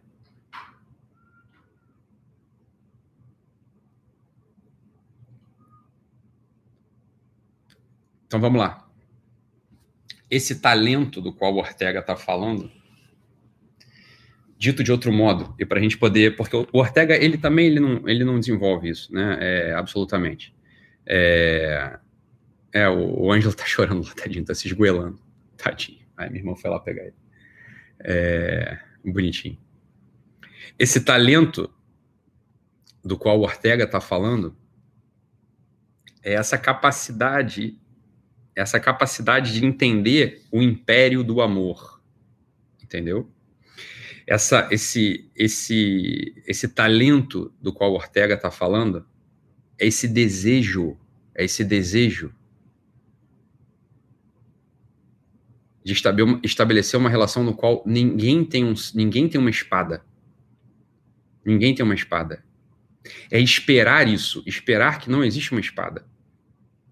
Quando você, por exemplo, tem uma dúvida né, é, do que fazer, né, o que fazer, aí você vai se botar em oração. É bom que você se ponha em oração, e melhor ainda, melhor ainda que você entenda que não vai vir resposta alguma de Deus. Porque entenda, se você, olha o que, que acontece, se você se põe em oração e você espera que venha uma resposta de Deus, o que, que você fez com Deus? Você prendeu ele numa faixa. Você tiranizou Deus. Você fez a mesma coisa que você está fazendo com o teu casamento. Né? Você está apostando numa só num, num recorte da relação.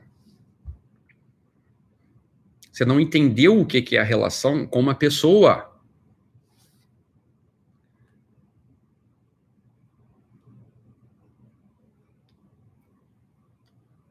Você deu uma ordem para Deus. Entende ou não? Você deu uma ordem para Deus. Ou do outro lado. Se você leu a Bíblia e acha que a palavra dele está toda ali, se você leu a Bíblia e acha que a palavra dele está toda ali, você está achando que Deus é um imperador com uma espada.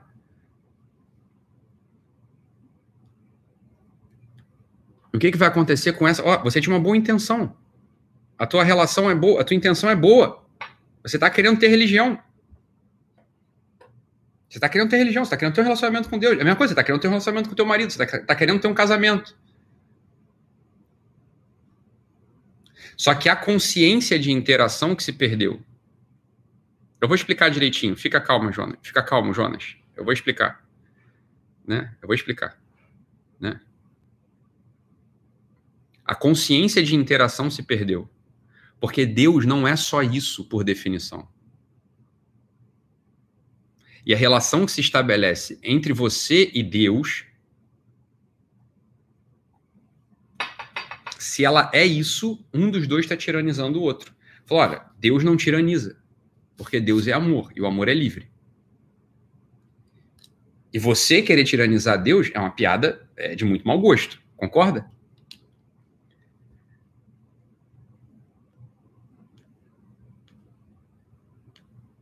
É uma piada de muito mau gosto você querer tiranizar Deus. Então é claro, é claro que o agnosticismo, o ateísmo, a descrença prática, por mais que você diga que você é religioso, né? O que acontece? Você faz oração uma, duas, três, quatro, cinco, seis vezes, uma coisa que você quer, aquilo não vem, você fala, é, não acredito mais em Deus, mas vou continuar dizendo que eu tenho religião.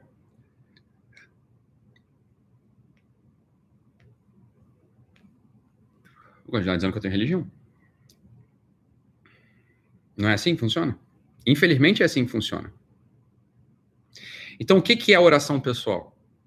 Essa oração, essa oração pessoal, essa oração pessoal, em primeiro lugar, tomar o conhecimento de uma coisa. Eu vou dizer, meu Deus do céu, calma, pessoal. Essa oração pessoal, em primeiro lugar, é tomar conhecimento de uma coisa. De uma coisa. Antes de você ser uma pessoa boa ou má, antes de você ser uma pessoa boa ou má,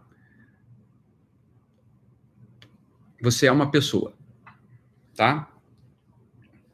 E aqui a gente pode simbolicamente ver a ontologia da aparição do Cristo, se você quiser entender isso. Né? Quando Cristo aparece na manjedoura, tá? ele se mostra em primeiro lugar, tem uma sequência de aparições ali. Em primeiro lugar, quem toma conhecimento dele, quem toma conhecimento dele é a mãe dele. A mãe dele, arquetipicamente falando, é a pessoa, é o ser excelente. É o ser que mais se aproxima do próprio Deus. É o ser que mais se aproxima do próprio Deus. O ser dela é excelente. Ela, ela tem um ser. Eu vou explicar. Em segundo lugar, ele se apresenta para o pai dele. Fala, olha, é que esse ser, ele é humano. Ele é humano. Então, em primeiro lugar, você aparece como um ser. Em segundo lugar, você aparece como um ser humano. Em terceiro lugar, ele se apresenta para os reis magos que simbolizam ali as virtudes humanas.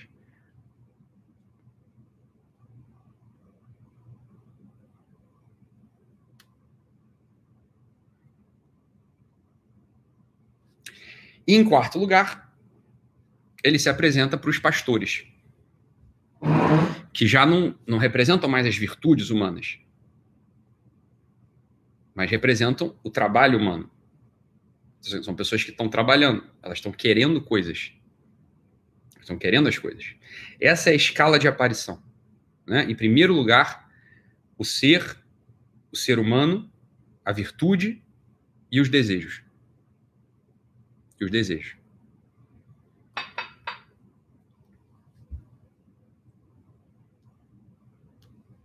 O relacionamento hoje da religião, ele inverte essa escala hierárquica.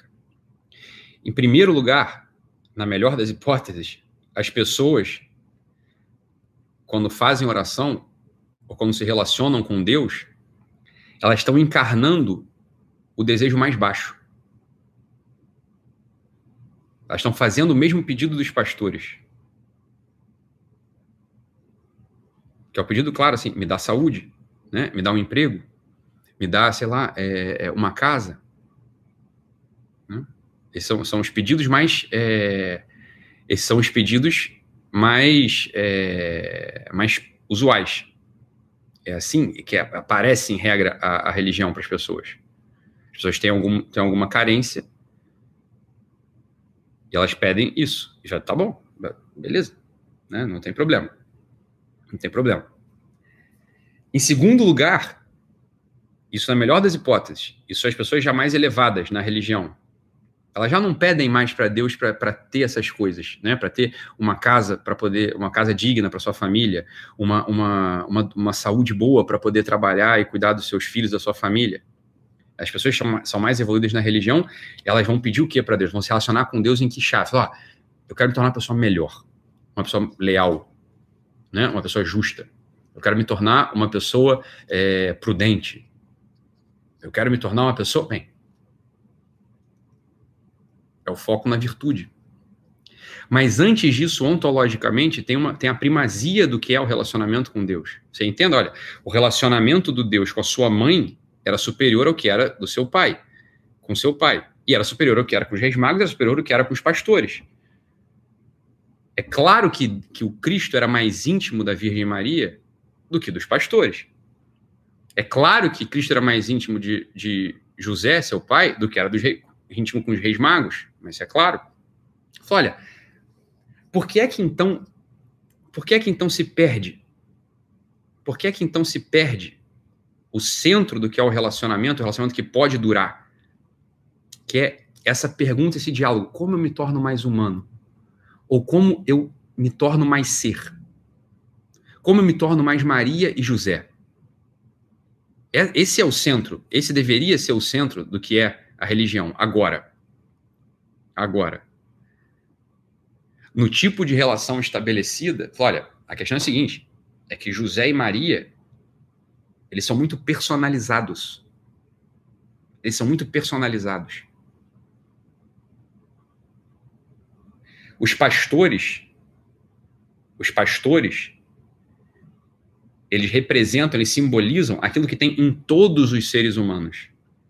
Os reis magos representam e simbolizam aquilo que tem em alguns seres humanos. José e Maria, eles são aquilo que só tem em você. E aquilo que só vai ser descoberto, só vai ser descoberto através do relacionamento íntimo. Então existem quatro modos de se relacionar.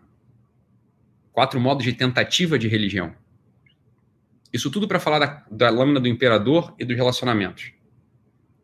Existem quatro modos de relacionamento: o modo mariano, o modo josefino, o modo dos três reis magos e o modo pastoril.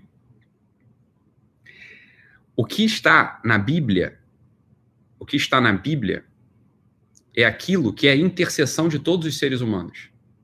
É claro, é claro A Bíblia, entenda uma coisa, a Bíblia, ela não conhece você. Ela conhece a humanidade.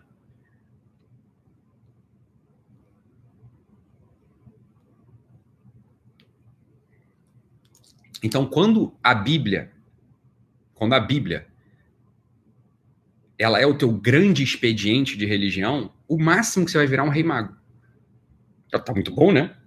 Porque, veja, é, tinha mais coisa ali, né? É, Deus se apresenta, o Cristo quando nasce se apresenta para a Virgem, para José, para os Reis Magos, para os pastores e para a vaca e para o burro, né? Então existe um modo de se relacionar que é um modo bovino, um modo de jumento. Esse é o modo mais usualmente usado, utilizado. Cristo está aí, mas é, eu sou só uma vaca.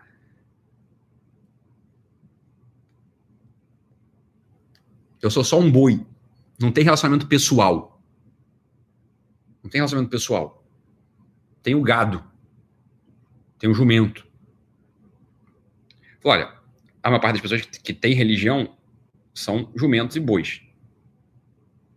Né? São jumentos e bois. Jamais, jamais procuraram a intimidade pessoal. Né? Por quê? É, porque boi e jumento não é pessoa. Então eles jamais poderiam se relacionar pessoalmente com o Cristo. Então existem cinco hierarquias na religião. O relacionamento bovino e de jumento é um relacionamento, olha, que, que esse aí é assim, ó. É, eu tive notícia de que tem religião e, e, e tenho religião. Eu tô lá, eu tô dentro da manjedoura, você tá entendendo? Eu tô dentro da manjedoura, eu tenho religião. A manjedoura é o símbolo da religião, é o símbolo do relacionamento. Eu tenho religião, mas assim, eu nunca busquei uma, um, a pessoalidade da coisa. Ó, pode ter gente que lê a Bíblia o dia inteiro como, uma, como um boi. Pode ter gente que lê a Bíblia o dia inteiro como um jumento. Isso é o mais comum, na verdade. Olha, eu estou lendo a Bíblia para entender é, linguística. Eu estou lendo a Bíblia para entender é, passagem histórica. Não, o que que na Galileia, qual que era? Não, não é possível. Não, não é que era bem, não, é que não é que Cristo morreu naquele dia, porque naquele dia é, as azinheiras elas não, não, não era, era, era inverno e, e, não tinha frutos no inverno. Então, é portanto não foi naquele dia que ele morreu, foi em, foi em março, não foi em dezembro né, nasceu, perdão, é, morreu, é, nasceu, não foi em dezembro, foi em março, é, não, não foi nessa data que ele morreu, porque. Não, então assim, não, não, é que, é que o mar, o mar morto, não, o mar vermelho, ele na verdade tinha um banco de areia, não era bem que é, foi aberto o mar vermelho, Moisés abriu o mar vermelho. Olha, esse é o modo de relacionamento é, bovino é um modo de relacionamento não pessoal com a religião. O que a gente mais vê nos pastores, sobretudo protestantes, é um relacionamento bovino com a religião. Eles têm religião, estão dentro da religião. Estão dentro da manjedoura. Eles têm amor, assim, de algum modo. Eles, eles, eles estão ali dentro da manjedoura. Alguns sacerdotes, alguns padres católicos, idem. Os fiéis, então, a maior parte. Né? Tem relacionamento bovino. Fala assim, é, Eu estou lendo a Bíblia. Né? Uma outra forma de relacionamento bovino é a seguinte: olha, é, o que, que é pessoa? Pessoa é o seguinte: eu reconheci o que, que é um relacionamento pessoal. Eu reconheci que tem outro alguém, tem um agente na minha frente. E não são só os meus desejos que entram nesse relacionamento. Não é? Então, olha, se eu me relaciono com a minha esposa, com a minha noiva, com o meu namorado, de modo bovino, é claro que esse relacionamento ele não vai se estabelecer, porque não é um relacionamento pessoal.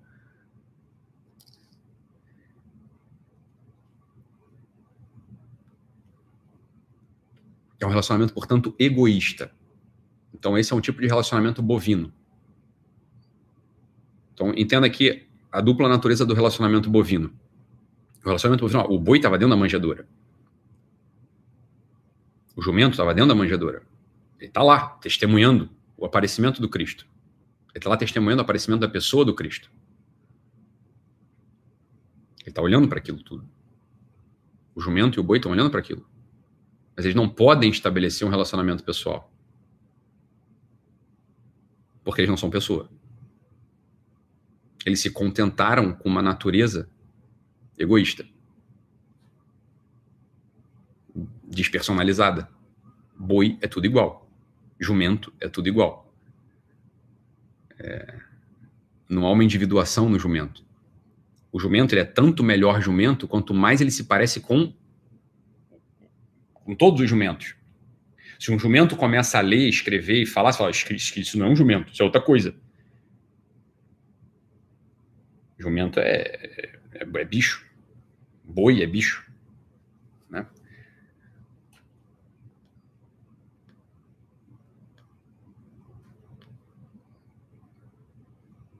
Eles estão na cena, eles estão testemunhando. Estão testemunhando, eles estão na cena também.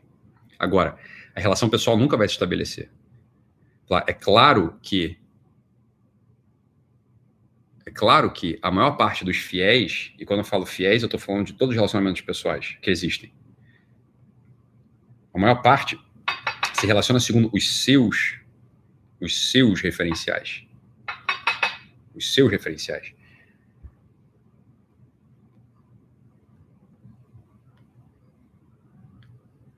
Os seus referenciais. A segunda forma de relacionar, a outra forma de relacionamento, a segunda, vamos de baixo para cima. A segunda forma de relacionamento, olha, é o relacionamento dos pastores. Eles estão até, eles estão, eles estão, eles estão pastoreando é, é, as ovelhas. Eles estão pastoreando os carneiros. Eles têm até um desejo que é um desejo, enfim, um pouco mais nobre do que o desejo do boi. Concorda? Mas ainda é autocentrado nesse mundo ainda é centrado nesse mundo.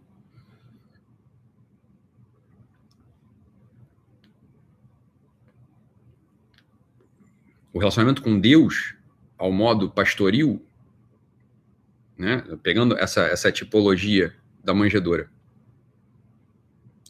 o, o relacionamento com Deus, é, pegando essa tipologia da manjedora, ao modo dos pastores, ainda é um relacionamento também com data de validade. Porque a nossa passagem por esse mundo acaba. Ela termina.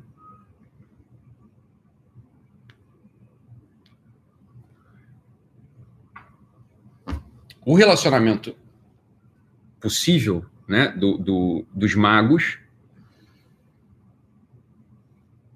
ele já é um relacionamento superior, mas ainda autocentrado. Os magos simbolizando as virtudes, né? Você olha, a petição de virtude ainda é uma coisa muito boa, mas, meu filho, acontece o seguinte: virtude é uma coisa que você pode ter ou não ter. Você, sobretudo, deixa eu te falar, deixa eu te contar uma coisa. E é aqui que está uma, uma das grandes coisas na vida. Mesmo que você seja santo, você vai ser mestre de três ou quatro virtudes, meu caro. As outras você não vai fazer bem.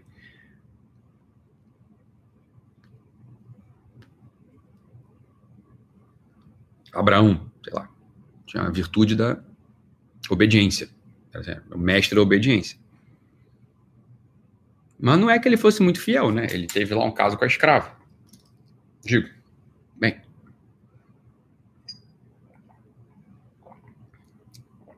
O rei Davi, e por aí vai, e os santos, né? Enfim. Você vai ter algumas virtudes, não vai ter todas. E o que, que vai acontecer contigo? Se a única coisa que você olha. Se a única coisa que você olha. Se a única coisa que você olha nesse relacionamento é você querer ser melhor,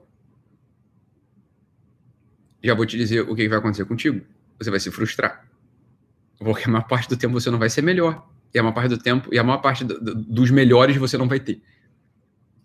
Você vai ter duas ou três coisas boas que você faz. Quatro. Três. Sei lá. Você for um grande santo, você vai ser santo e você vai ter dez virtudes excelentes e as outras você não, não, não vai ser tão bom. Você, ser, você não vai ser pontual, por exemplo.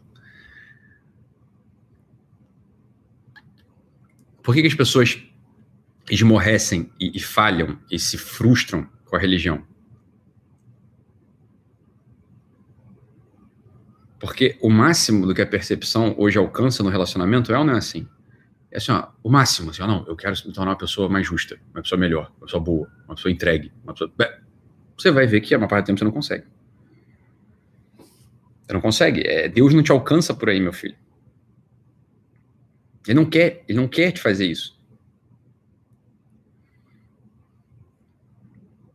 Não.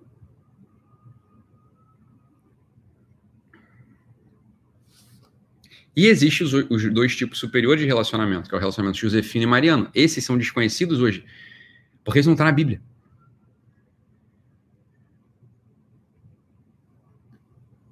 Porque eles não estão na Bíblia. Entenda aqui, olha. Esse é um dos motivos pelos quais, inclusive hoje, sobretudo nos meios protestantes, a figura de Maria e José são figuras de segundo plano. É ou não é assim?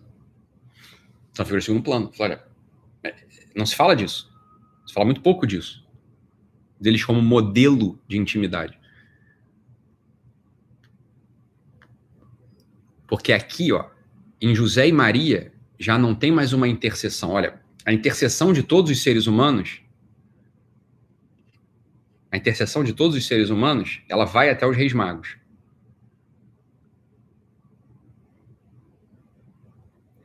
Mas em José e Maria, aqui começa a personalização do relacionamento. Porque olha só, eles são pais do Cristo. E pai e mãe a gente só tem um. Pai e mãe só tem um. Os magos eram três, os pastores eram vários. Jumento e boi é tudo igual. O esforço próprio do, do o esforço próprio da fidelidade do relacionamento, o esforço próprio do que é religião, ele começa começa quando se entra na clave josefina e culminando na clave mariana. É por isso porque olha, a Bíblia, ela, a Bíblia sozinha, ela não dá conta de te levar até uma intimidade josefina a um tipo de intimidade josefina. A intimidade que o José tinha com o Cristo. Que o José tinha com o Cristo.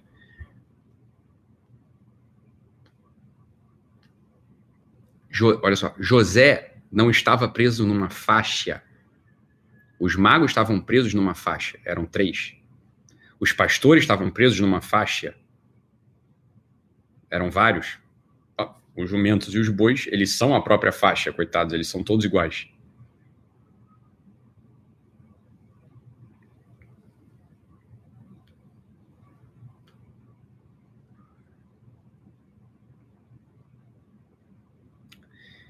Olha a pergunta aqui. Jonas Cury pergunta: e a oração sem a Bíblia dá para chegar? Fala, Jonas, meu filho, até o século XV, a maior parte das pessoas que faziam oração não tinha Bíblia.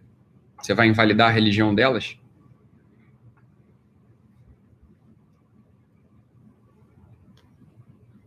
Isso é uma pretensão, concorda? Assim, assim, então você tem, que, você tem que só se decidir, né? A religião começou com Cristo ou a religião começou com Lutero? Essa é a decisão que você vai ter que ter. Vai ter que, você vai ter que declarar isso.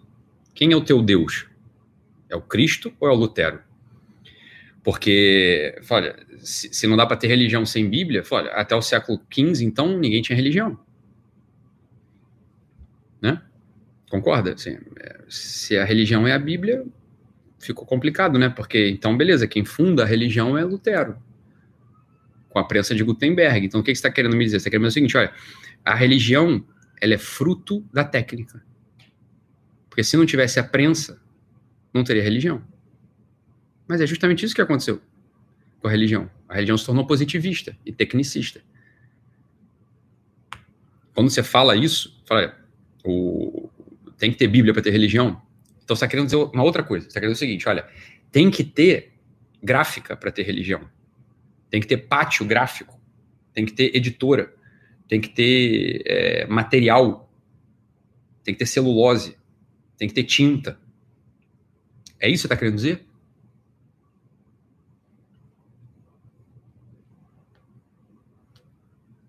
É claro, Lucas. Lucas Miranda pergunta aqui assim: ó, existe um paralelo com as quatro castas? Óbvio, né? Então, o Brahmani, o Kshatriya, o Vaishya, o Shudra e o Párya.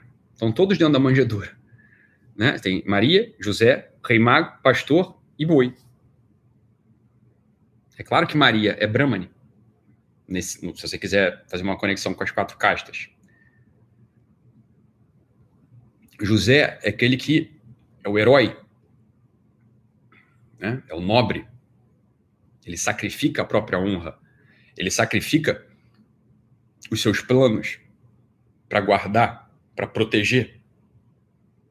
Não é isso que José faz? Olha, quando José, José primeiro sacrifica a própria honra. Né? Ele, ele, ele é avisado em sonho. Olha, não, o, o, o filho é seu. O filho não é de outro homem, ele é seu. Né? Ele, ele tinha, ele tinha, olha, eu, eu vou, eu vou, eu vou abandonar em segredo a minha noiva, a minha esposa. Né? Ele é avisado em sonho que o filho é dele, né? no sentido, o filho é do Espírito Santo, óbvio, e que ele é o custódio daquele filho. Ele sacrifica a própria. Olha, o que, que um nobre faz? É isso que um nobre faz. Em primeiro lugar, ele sacrifica a própria honra.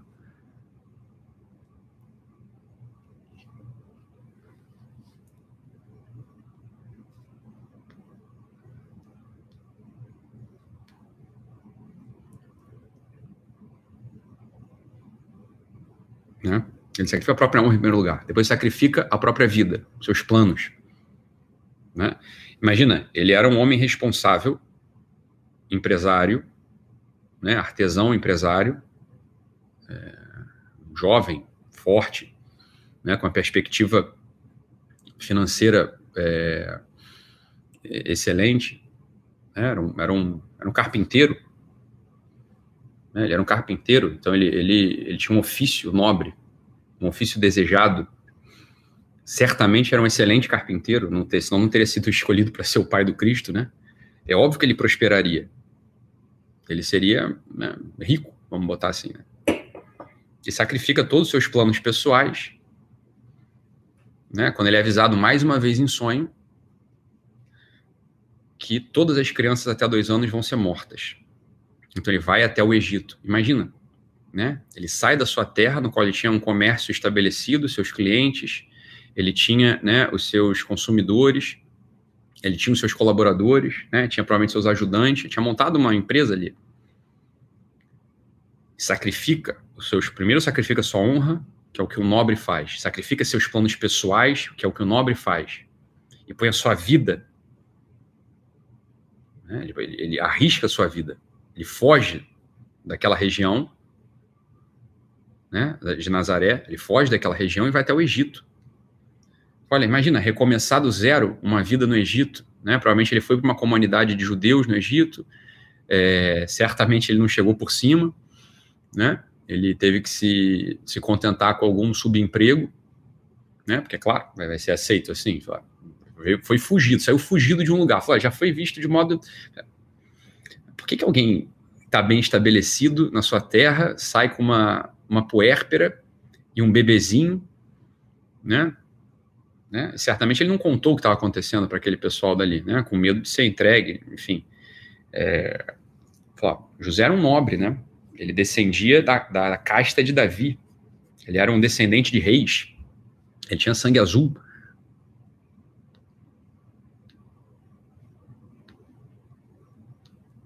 Né? Então, É claro que é, existe uma conexão entre, entre, entre as castas, evidente, né?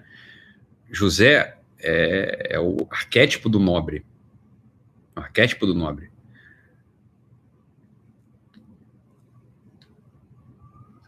É o arquétipo do nobre.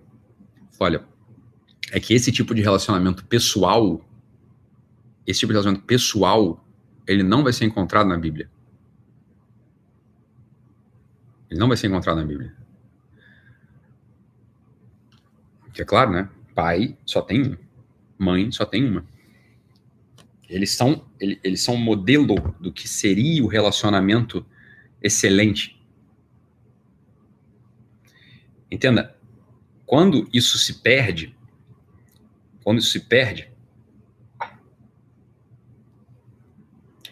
é claro que o ateísmo vai avançar, é claro que o paganismo volta, é claro que o agnosticismo impera, uma certa desesperança com a religião, porque o que, que acontece? Por mais que o ser humano tente ter uma religião que só vai até o mago, vai até os três reis magos, ele, ao olhar para si no processo religioso, então imagina um fiel, né, um fiel que está tentando ter religião, com o expediente normal que se oferece hoje em dia.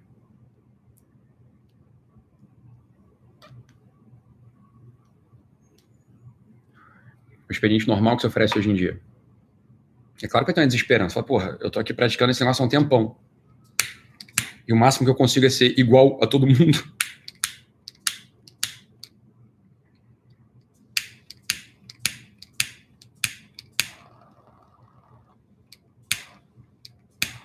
Ou pior, você é um pastor, você é um pastorzinho. É claro que eu estou tendo religião. Só que eu não consigo nem. Eu, eu não tenho nenhum bom emprego. Eu não tenho, eu não sou nem uma pessoa rica.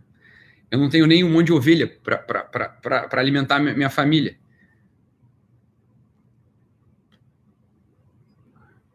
Né?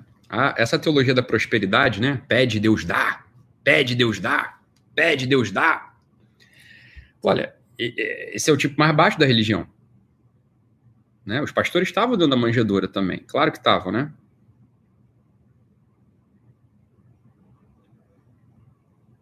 Os pastores estavam dentro da, da manjedoura também, claro. Mas, olha, esse é o relacionamento mais baixo.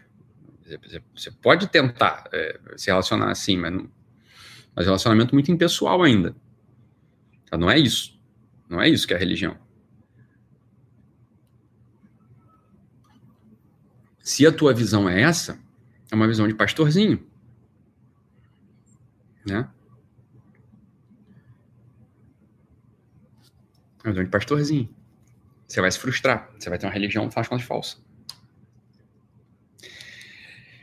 Entenda uma coisa, não tem problema passar por isso.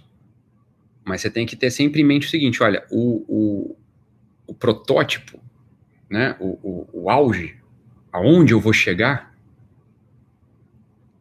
é no relacionamento mariano. É isso que tem que estar sempre no teu, no teu, no teu foco de visão. Então entenda. O que, que é a religião de José e Maria? Não é a religião da Bíblia. É religião do banco da praça. É religião da cozinha. É a religião da carpintaria da oficina. É a religião que se encontra na intimidade pessoal e não no livro. Essa religião, ela, ela de algum modo é mais difícil, mas ela é a única verdadeira. Porque essa é a promessa da religião. Olha, a religião é o quê? A religião é uma técnica de relacionamento pessoal.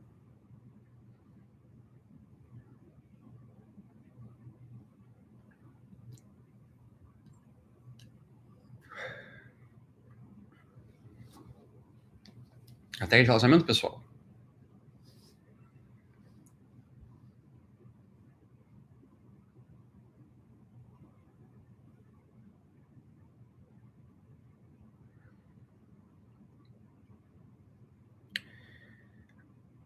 Quando, quando essa capacidade se perde, né? Que, que capacidade é essa? A capacidade é a seguinte: olha, eu não estou reduzindo o meu filho, eu não estou no caso do José e da Maria, né? eu não estou eu não estou reduzindo o Cristo, eu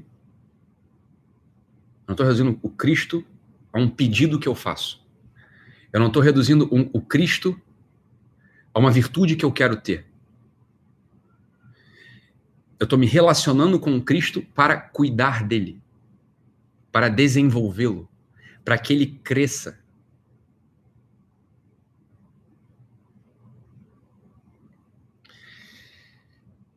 Porque é que o relacionamento de casamento, por exemplo, que era o que a gente estava usando, é... por que, que o relacionamento de relacionamento, o, o, exemplo de casamento que a gente estava usando, ele, ele, ele acaba?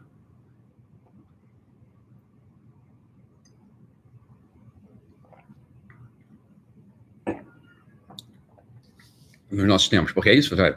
Eu estou me relacionando com meu marido e com a minha esposa para que ele cresça, para que ela cresça. Ou estou enquadrando eles num feixe, numa faixa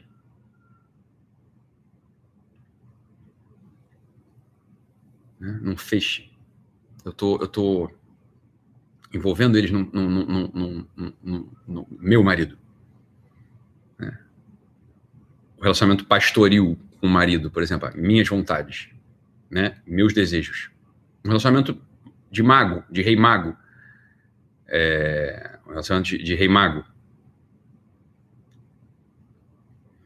Não, tá, é, eu vou melhorar nesse relacionamento. Tá, tá, Agora, tem uma outra forma de se relacionar, que é o relacionamento josefino. Olha, eu vou cuidar para que ele cresça. Eu vou cuidar para que ele cresça. Eu vou cuidar. Eu estou interessado nele. Estou interessado nele.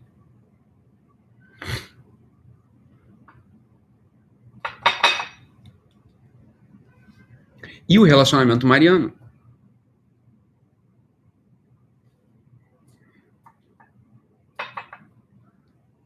Olha, os pais eles podem eles podem é... os pais eles podem querer falar o que for, né? Eu sou pai também. Eu tenho filhos. Mas a verdade, verdade, verdade é que os meus filhos os meus filhos eles têm o sangue da mãe deles. Eles não têm o meu sangue. Eu sei que é duro, pais que estão me ouvindo aí, homens que estão me ouvindo. Mas olha, é... os nossos filhos, eles não têm nosso sangue. Né? O sangue que nutriu essas criaturas, o sangue que nutriu essas criaturas é o sangue da mãe deles, é o sangue materno. Né? O, o, o, as crianças são gestadas num ventre é, elas se alimentam no sangue da mãe. É, elas se alimentam no sangue da mãe. Elas se alimentam no sangue do pai. Né? Então, o relacionamento materno, relacionamento materno é esse relacionamento mais pessoal que tem. Olha, de algum modo, de algum modo, o filho é a mãe. O filho é a mãe. Eu só existo porque a minha mãe me nutriu. Assim, não é nem que ela me nutriu depois, porque depois que eu nasci, falou, olha, sei lá, enfim, é, as mães morrem, podem ter amas de leite, vou ter o leite de outra mulher.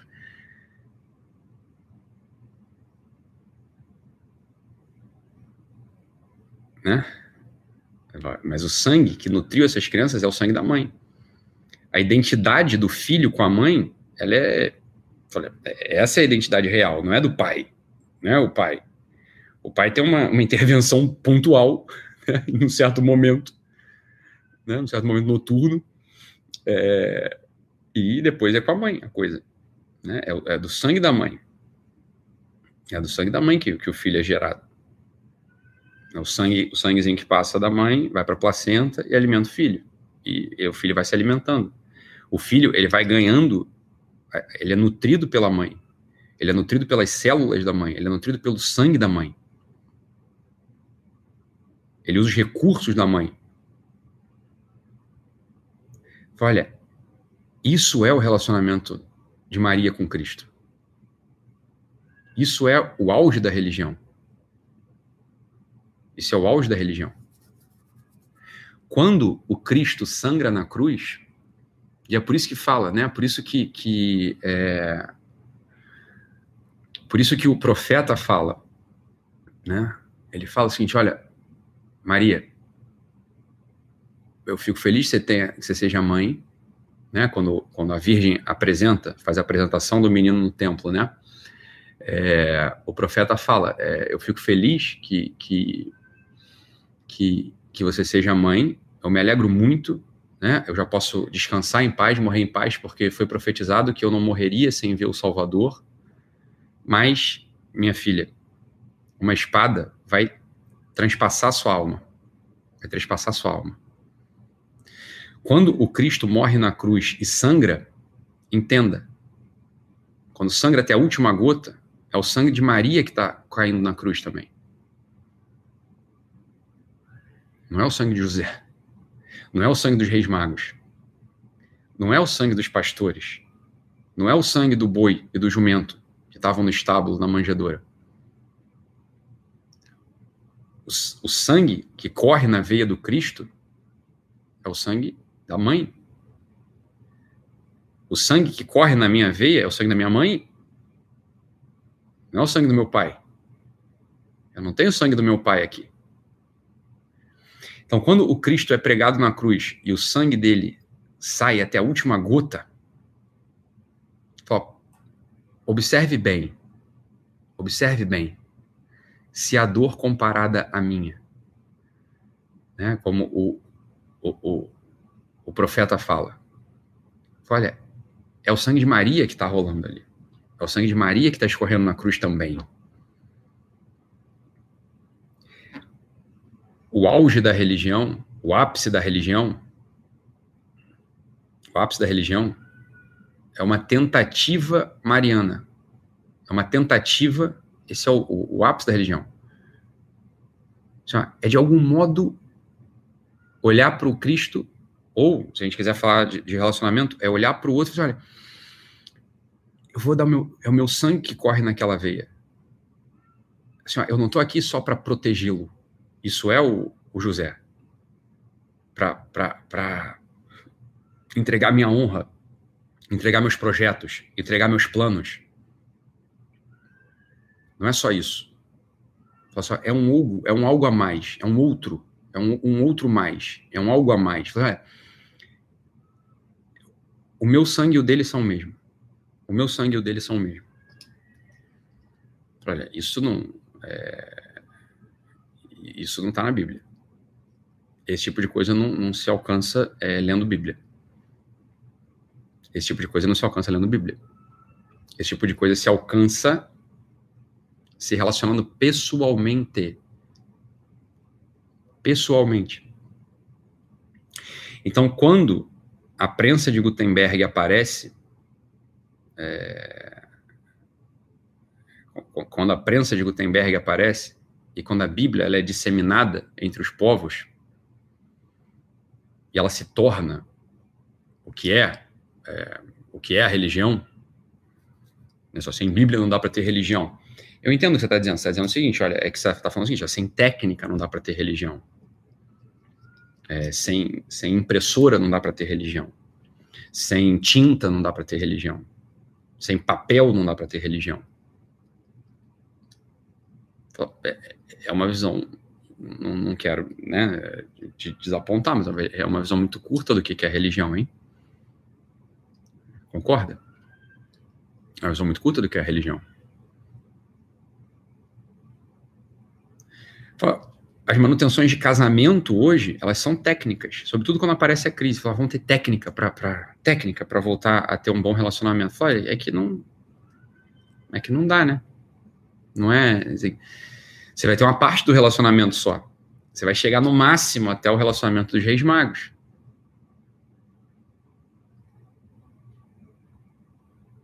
Tá fadado, tá fadado a, a, a acabar.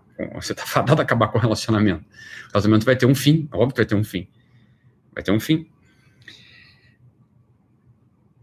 A consciência de interação, que é o que a gente estava falando no início da live, essa consciência de, de, de interação, que a gente estava falando no início da live, da live, da aula, é, se ela não é expandida até esse lugar mariano, ela é morta, né? Ela é morta. Sem Maria, não é possível ter religião. Sem Maria, não haveria o sacrifício da cruz. Sem Maria, não teria, não seria possível a redenção do, da humanidade, hein? É claro que Maria é deixada de lado com o advento da técnica. É claro que Maria é deixada de lado com o advento da técnica. Né?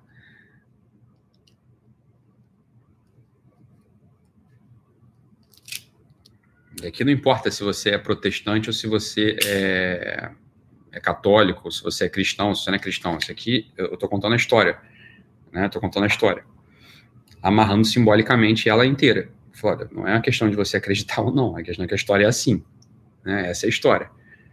Né? Então, mesmo para o protestante, ou protestante ele vira muito mariano, muito mariano, ele passa a, a querer nutrir um amor profundo a Maria.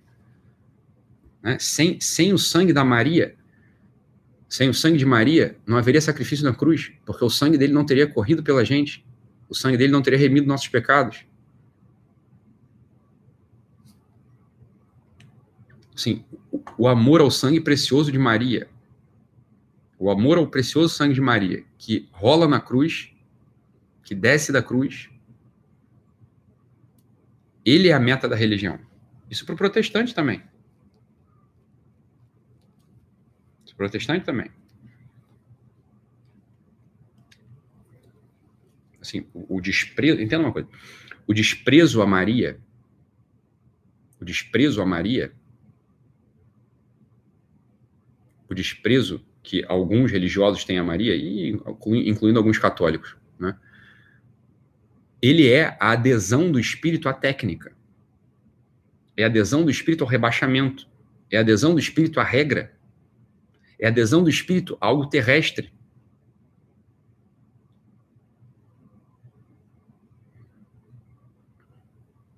É adesão do espírito a algo terrestre. Sem uma visão profundamente mariana, sem uma visão profundamente mariana da vida. E é nesse sentido que fala, olha, a Maria, e é com muita precisão que você é falado, ela é corredentora. Por que, que ela é corredentora? Porque é o sangue dela que está correndo na cruz. Sem o sangue dela não haveria o sangue de Cristo. Sem o sangue dela não haveria o sangue de Cristo. Então é óbvio que quando o desprezo a Maria ele aparece, o desprezo a Maria aparece, aparece um desprezo à própria paixão do Cristo.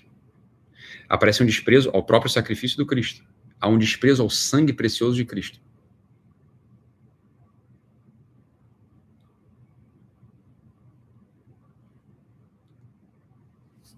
Ao precioso sangue de Cristo.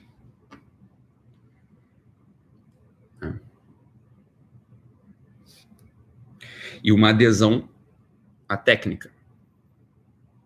Uma adesão às técnicas. Óbvio, uma terrestrialização. Uma intranscendência. Uma imanentização. Uma aposta uma aposta numa vida material e terrena. Aposta numa vida material e terrena.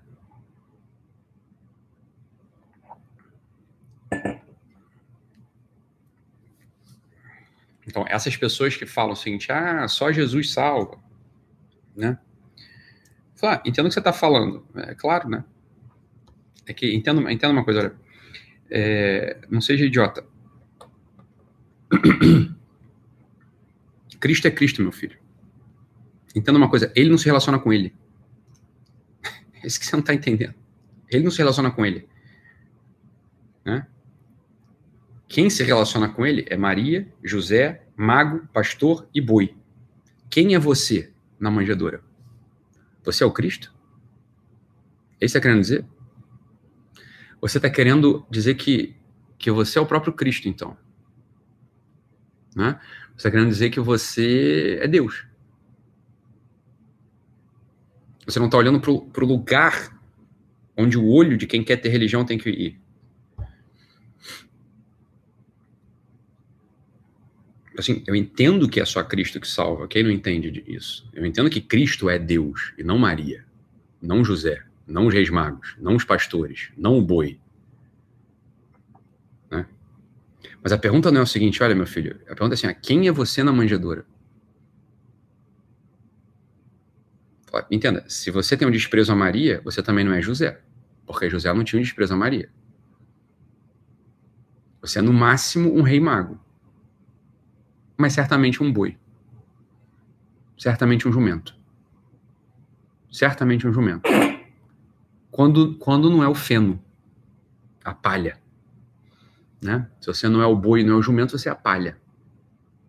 Né? E a palha, ela vira esterco, né? Ela é comida de boi ou ela é, é combustível para a lareira. Ela vai para o fogo, né? Ela é queimada. Então a grande coisa é essa, olha, é, a pergunta não é a pergunta não é quem salva, essa pergunta, essa pergunta é absolutamente deslocada de lugar aqui. Todo mundo, pelo amor de Deus, né? A pergunta não é essa. Isso é, isso é francamente uma implicância ou uma ignorância profunda né? Assim, é óbvio que é Cristo. A pergunta não é essa.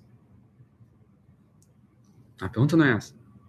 A pergunta é assim, olha, qual é o sangue que corre na veia do Cristo? Qual é o sangue que corre na veia do Cristo? É o sangue de Maria. Fala, entendi. Qual, o que que passa pelo coração do Cristo?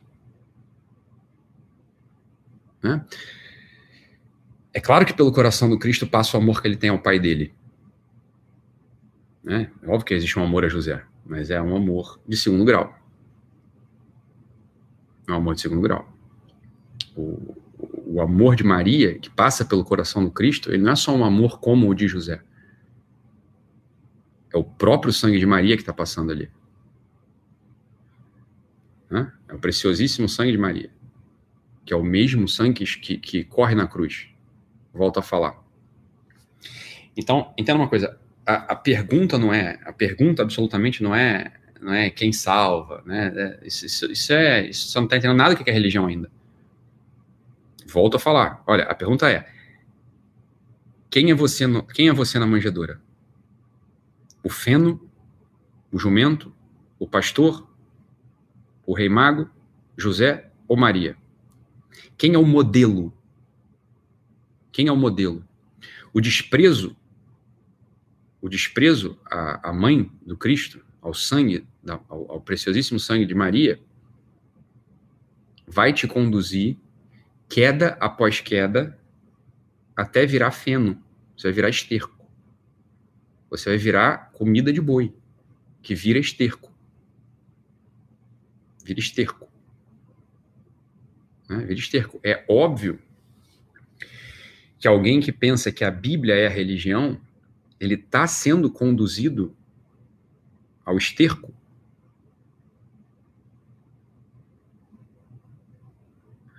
Porque para que a Bíblia possa ser religião, volta a falar, você precisa de gráfica. Você precisa de gráfica.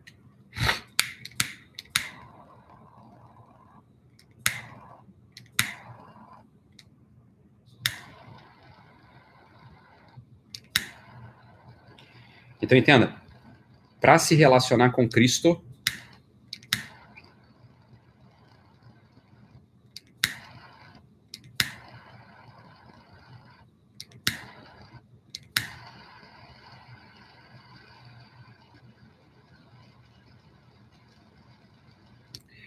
é necessário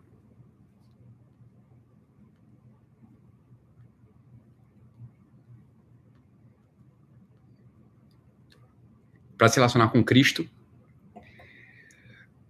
é necessário, em algum momento da tua vida espiritual, e por que não hoje, se relacionar com Maria. Porque, veja, ela, ela é a condutora, no final das contas, do modelo de interação.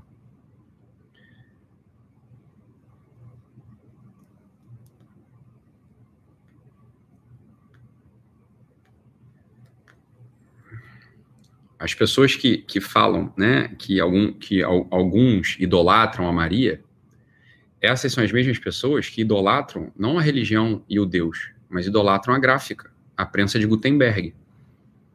Né? Idolatram a prensa de Gutenberg. Alguém que se relaciona profundamente com Maria, entenda, alguém que se relaciona profundamente com Maria vai acabar idolatrando quem? O Cristo porque era quem ela idolatrava, era quem ela amava.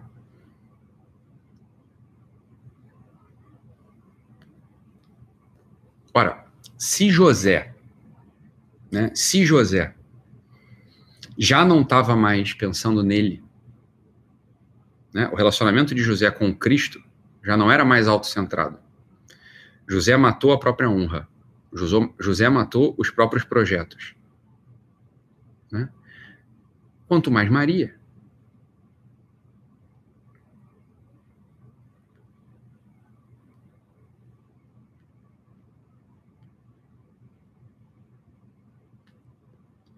Veja, Maria, ela havia dedicado toda a sua jovem vida, né? Ela tinha um projeto de cuidar do templo. Ela seria uma servita, ela serviria no templo. E do dia para a noite, ela a vida dela é transformada. Veja, ela não tinha ela, a educação, a educação de Maria não era uma educação para cuidar de casa, para cuidar de bebê. Ela cuidava do templo. Seria uma servita do templo.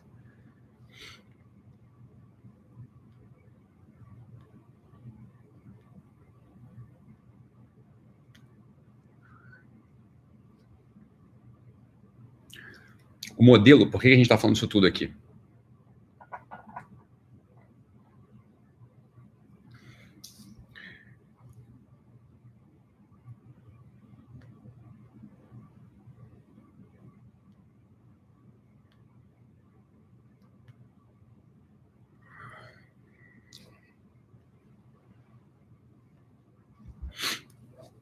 Que a gente está falando disso tudo aqui? Porque o, o olhar. Presta atenção, presta atenção nisso aqui. O olhar mariano, o olhar mariano é o olhar mais profundo que pode se ter para alguém. Ele é o olhar mais pessoal que você pode ter para alguém. Ela é o modelo de olhar.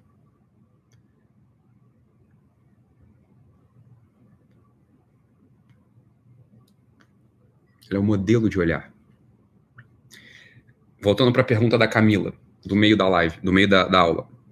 Quando a Camila fala assim, ah, é, é isso, né? Quando um casamento começa a ir para o buraco, em vez de olhar para o casamento, você vai olhar para a pessoa. Ao invés de olhar para a relação que se estabeleceu, né? Casamento. Ou seja, a consciência de interação. a consciência de interação. Olha, em vez de olhar para o casamento, você vai olhar para a pessoa. E vai tentando nutrir. Olha, é, é, o, de algum modo, de algum modo, é o meu sangue que está ali. Eu daria o meu sangue. É o meu sangue que está ali. Eu e ele somos, eu e ele somos quase como que um. Ele não é meu marido. Ele é uma pessoa que vai crescendo, que vai crescendo.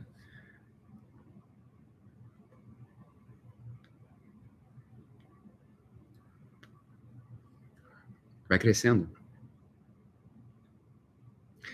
A consciência de interação, ela só é plena, ou, nas palavras de Ortega, esse talento para o amor,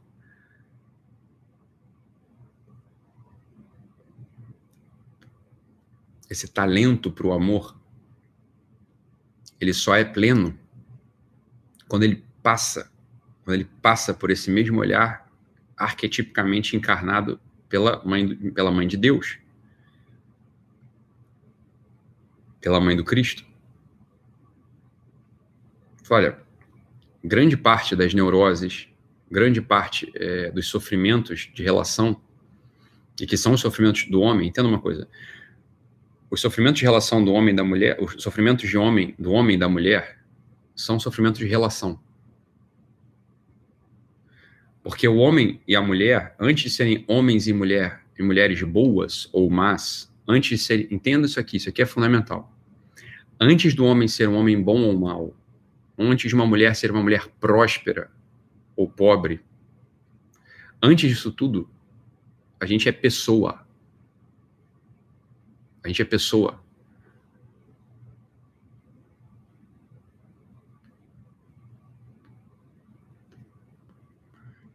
E o próprio de pessoa, entenda uma coisa, o próprio de pessoa é se relacionar com outra pessoa. É se relacionar com outra pessoa.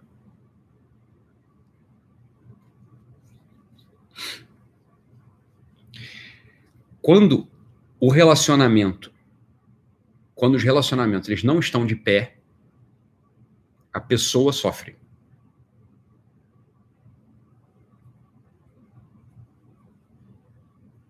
A pessoa sofre. O único sofrimento, entenda uma coisa, o único sofrimento, pode, pode investigar isso dentro de você. A origem do sofrimento, de todo sofrimento, a origem de toda perda biográfica, a origem é, dos vazios, a origem é, das lágrimas.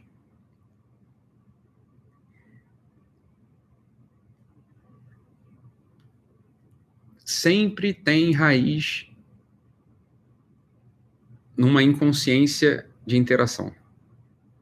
Sempre tem raiz numa, consciência, numa inconsciência de interação.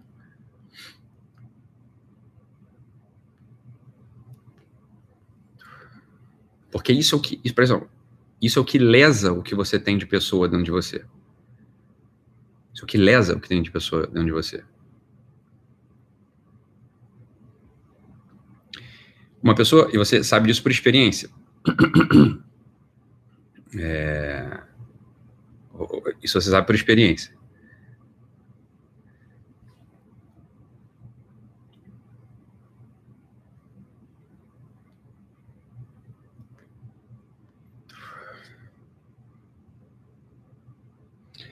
você só melhora quando você se relaciona com alguém. Você sabe que, por exemplo, né, o dinheiro ele não é fonte de alegria e de felicidade. O conforto não é fonte de alegria e de felicidade. O bem-estar nesse mundo não é, é fonte de alegria e de felicidade.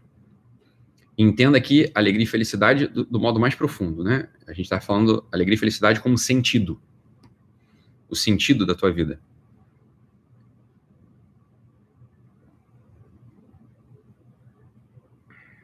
É isso aí, ó. Evaniele Oliveira pegou. Falou assim, ó, ela escreveu aqui, ó. Eita, que chave top. Inconsciência de interação é uma ferramenta incrível. Claro, é isso, né? É, exato, é isso aí.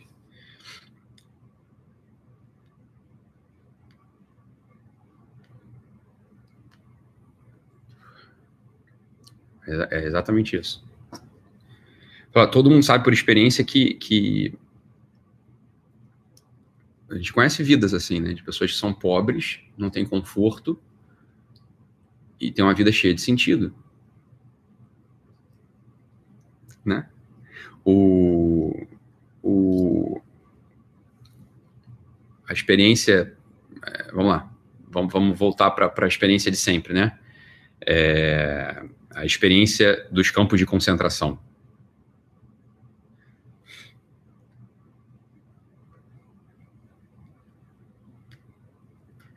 A experiência dos campos de concentração, né, no, no, nos quais as pessoas não tinham, não é que elas não, não tinham dinheiro, elas não tinham campo de concentração, meu Deus do céu. Essas pessoas, elas não tinham é, nada material, né? Assim, elas não tinham dignidade material, não tinham é, de concentração, meu Deus do céu, né? Não tinham nada, absolutamente nada. E algumas pessoas ali dentro encontravam um sentido profundo só por isso a gente já só por isso a gente já vê, né? É...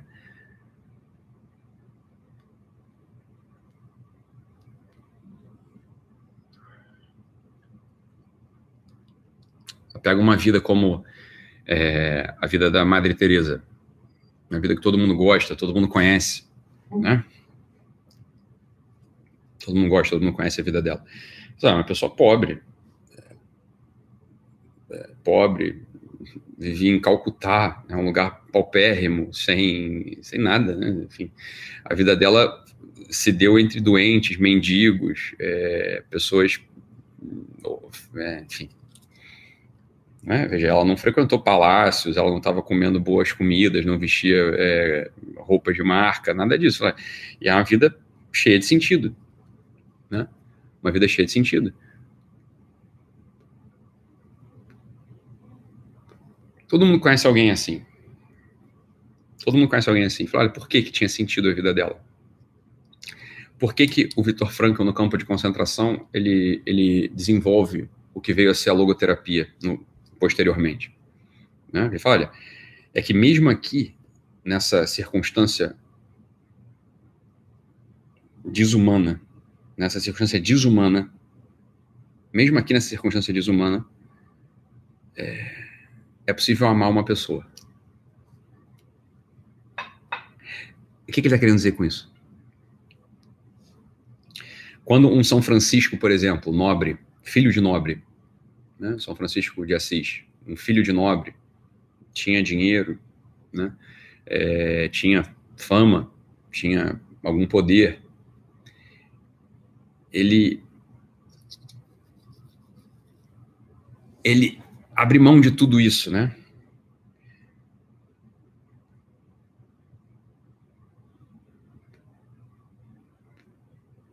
É abrir mão dessas coisas e tá olhando para quê? Para as pessoas. Tá olhando para os irmãozinhos de rua. Tá olhando pro, pro, né, para quem sofre.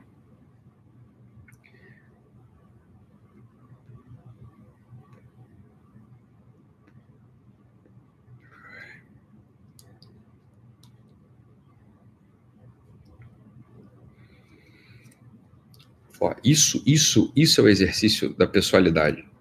Né? A gente só é pessoa quando a gente ama outra pessoa.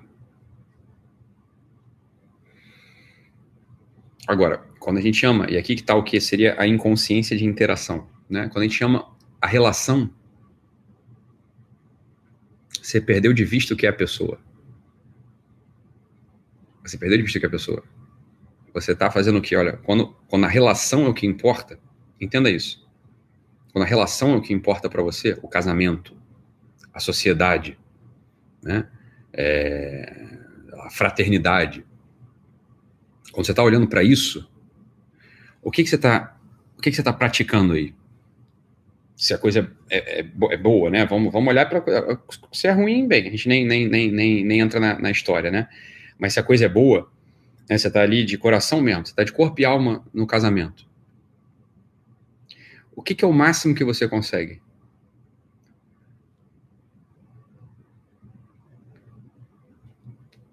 Você consegue nutrir as virtudes que mantêm de pé aquela relação. Você consegue nutrir as virtudes que mantêm de pé aquela relação. Mas você não mantém a pessoalidade da relação. Para manter a pessoalidade da relação, você tem que livrar o sujeito da faixa. E não olhá-lo mais como meu marido, meu irmão, meu sócio, mas como uma pessoa.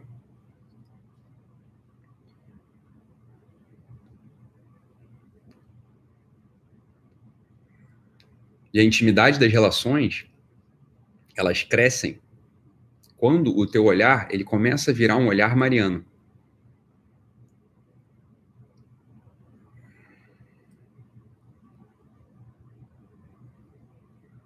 Olha, é o mesmo coração, é uma só carne.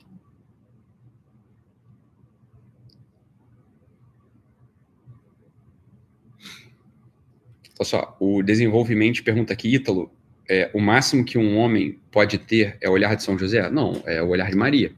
É o máximo, né? É esse que é o, o objetivo do, do, do relacionamento.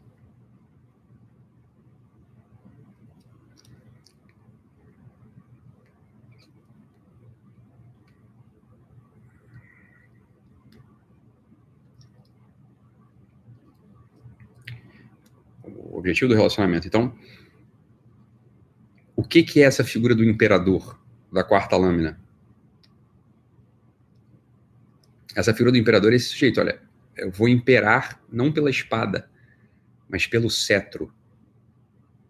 O cetro, ele não constrange. O cetro ele não constrange. Observa toda a contextura da lâmina do imperador.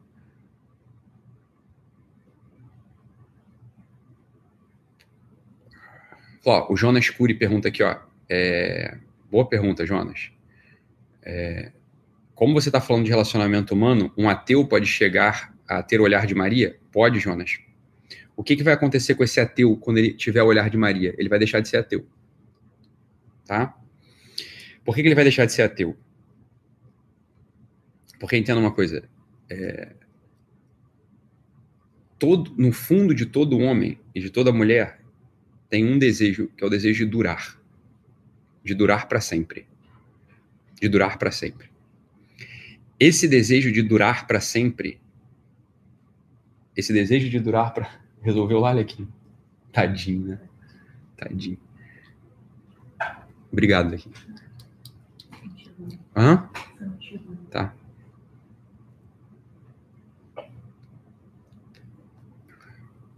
Esse desejo de durar para sempre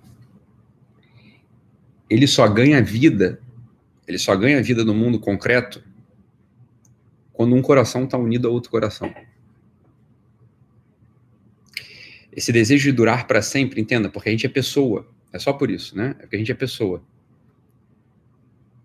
Esse desejo de durar para sempre, quando ele é autocentrado, quando ele é só comigo, ele não se desenvolve. Ele acaba. Ele se frustra ele se perde. Entra uma desesperança. Entra uma desesperança. Quando um relacionamento ele se estabelece nesses termos que a gente está falando aqui, esse desejo de lugar para esse desejo de durar para sempre, ele, encontra, ele encontra um lugar para desaguar. Ele encontra um receptáculo. Ele encontra uma morada. Ele encontra um tabernáculo. Ele encontra um solo fértil que pode crescer. Então, o que, que vai acontecer com o ateu, Jonas, que consegue adquirir esse olhar de Maria? Né? Ele toca nessa duração eterna. A duração eterna tem um nome, Deus. Então, quando o ateu ele faz essa jornada que é plenamente possível e desejável, inclusive, né? Olha, ele entendeu que no, no, no, na manjedoura existem algumas categorias, existem algumas categorias né? Quem é você na manjedoura? Quem é você na manjedoura? A gente foi vendo as categorias de baixo para cima. Olha, você pode ser o feno. O feno. O feno vira comida do boi e vira esterco. Né? Essa pode ser, essa, essa já não é uma relação absolutamente impessoal. Impessoal, uma relação de coisa, total. Você pode ser o boi. O boi está dentro da manjedoura. Mas o boi é, não é pessoa. Então a relação que o boi vai estabelecer com o, o, o menino Deus, o bebê, que é o Cristo, a relação do boi com Cristo, ela é uma relação profundamente impessoal. Por mais que o boi esteja dentro da manjedoura. Tá? A próxima relação é a relação dos reis magos. Fala, olha, eu vou buscar nas relações a virtude. Eu vou tentar melhorar com essa relação. Fala, olha, melhor que um boi, né? É, melhor que o Moisés, já é pessoal, fala, quem vai ter prudência sou eu, quem vai ter justiça sou eu, quem vai ter honra sou eu. Tá bom?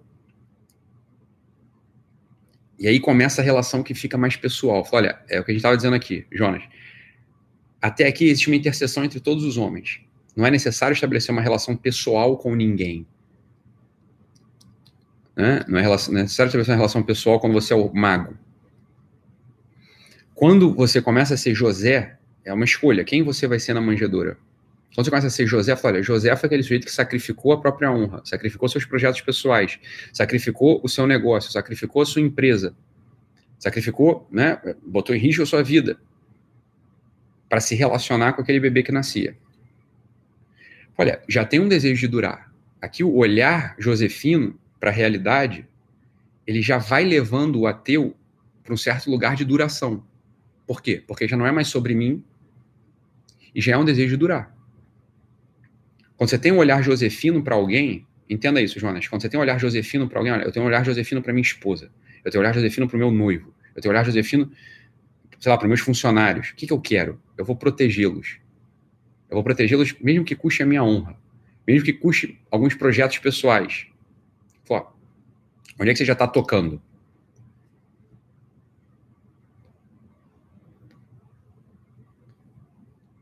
Você já está tocando um lugar de duração, hein? Concorda? Já está tocando um lugar de duração. Agora, quando você encontra o lugar do olho de Maria, já não é mais só isso. Já não é mais só isso. Aqui, aqui existe a comunhão dos corações.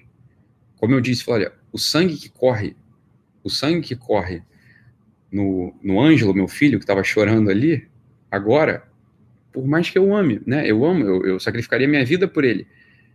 É, mas não é meu sangue que corre ali. Não é o meu sangue que está ali. Eu sei que os pais podem ficar um pouco frustrados com isso, mas olha, o Ângelo, ele é sangue da mãe dele e não do pai dele. O sangue que corre no Ângelo é o sangue que passou né, das veias, passou pelo coração da mãe dele, foi oxigenado pelo pulmão da Sâmia, pelo pulmão da mãe dele, é, passou pela placenta e nutriu aquela célulazinha que se desenvolveu num bebê e que nasceu. Entende, entenda a conexão de duração. Olha, eu duro, eu não, né? Assim, a mãe dura no filho. O sangue que corre no filho é o sangue da mãe. Quando esse tipo de olhar ele aparece nas relações, é muito difícil que o ateu ele já não esteja envolto nesse universo de durabilidade eterna e de um desejo de permanência feliz.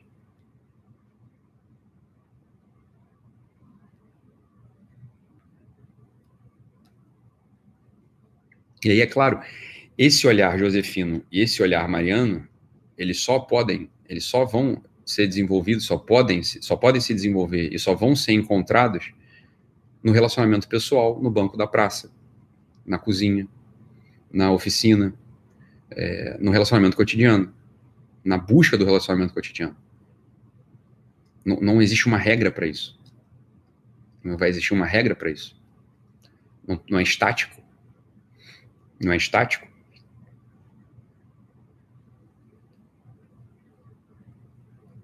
Isso é o que a lâmina do imperador ela revela para gente na sua totalidade.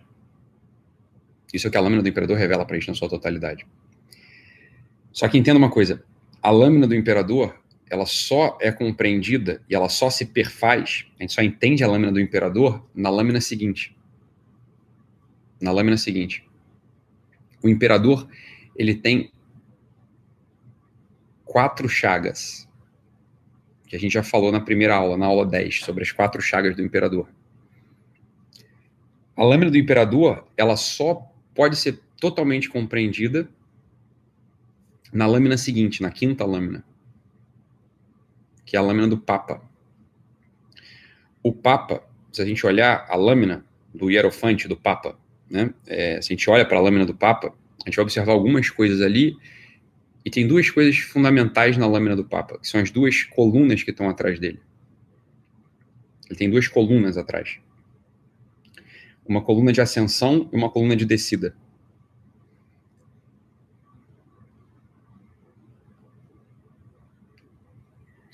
Não, peraí, peraí. Antes de falar da lâmina do Papa, deixa eu responder essa pergunta do Ailton.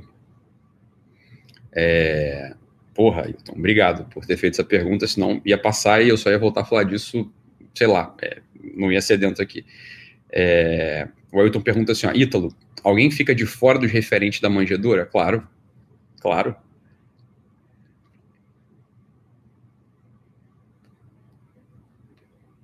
Claro, né? Quem que tava, quem que, quem que é o, o arquétipo da força fora da manjedoura? Se você lembrar, é, se você lembrar bem da história, os reis magos, né, ou seja, a virtude, entenda uma coisa, a virtude, ela erra. A virtude, ela não necessariamente ela se dirige para o lugar certo. Porque os reis magos, eles antes de irem para a manjedoura, eles passam por um certo lugar. Né? Eles passam por um certo lugar. Olha, a virtude, os reis magos, olha, bem, vai nascer um rei. Para onde eu vou? Para o palácio? Né? É por aqui. Eu vou para o palácio. Eu vou buscar o imperador da espada. Quem era o imperador da espada? Né? Quem era o imperador da espada da época? Quem que, quem que os reis magos procuram antes de ir até a manjedoura encontrar o imperador do cetro, que é o imperador próprio da quarta lâmina? Né? As lâminas de tarô, elas têm verso e reverso, né? Os reis magos, antes de irem até o arquétipo preciso do imperador sem espada, eles passam pelo imperador da espada. Né? Eles passam por Hitler, passam por Napoleão.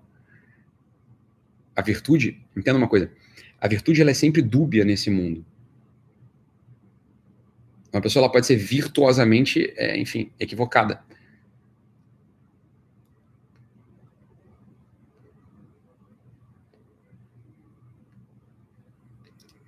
Os magos eles passam por Herodes, que é quem está fora da manjedoura.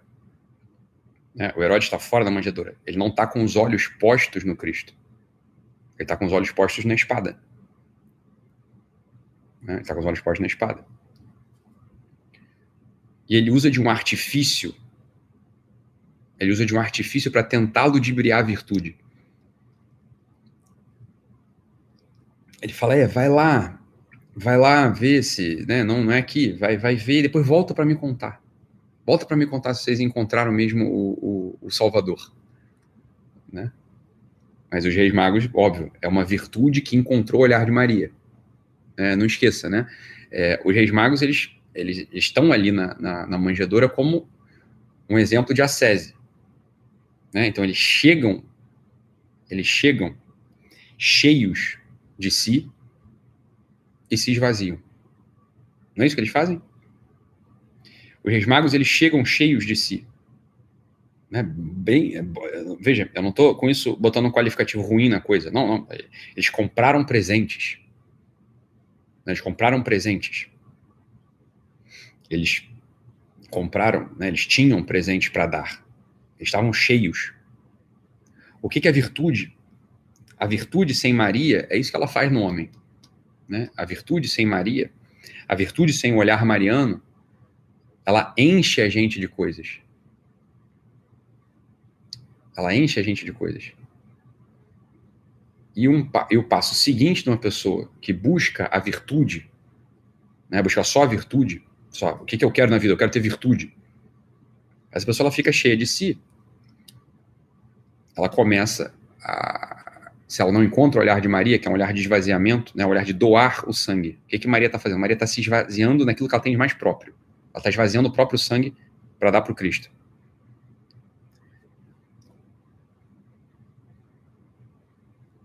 Com esse ouro, com esse incenso e com essa mirra acumuladas, se eles não encontrassem o olhar de Maria, eles podem começar a distribuir esses bens no mundo e podem começar a manipular o mundo.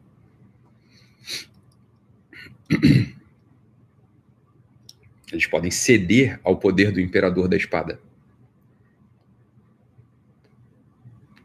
Eles podem, eles poderiam, entenda, eles poderiam ter sido do partido de Herodes, hein?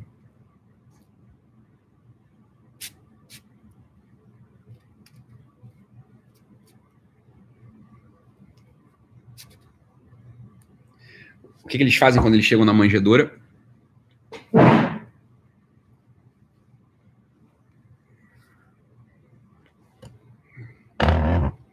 eles se esvaziam, eles doam, eles entregam, eles entregam.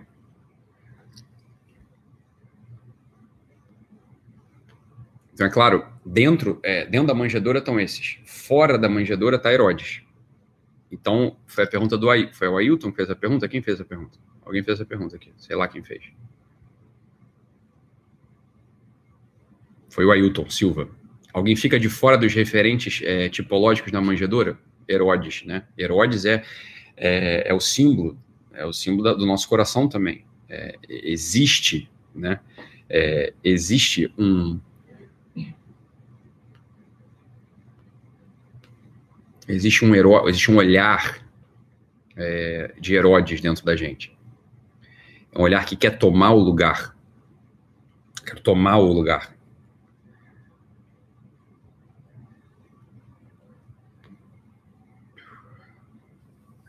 É, querer tomar o lugar que não é dele. Então tem, tem esse referencial aí, tá?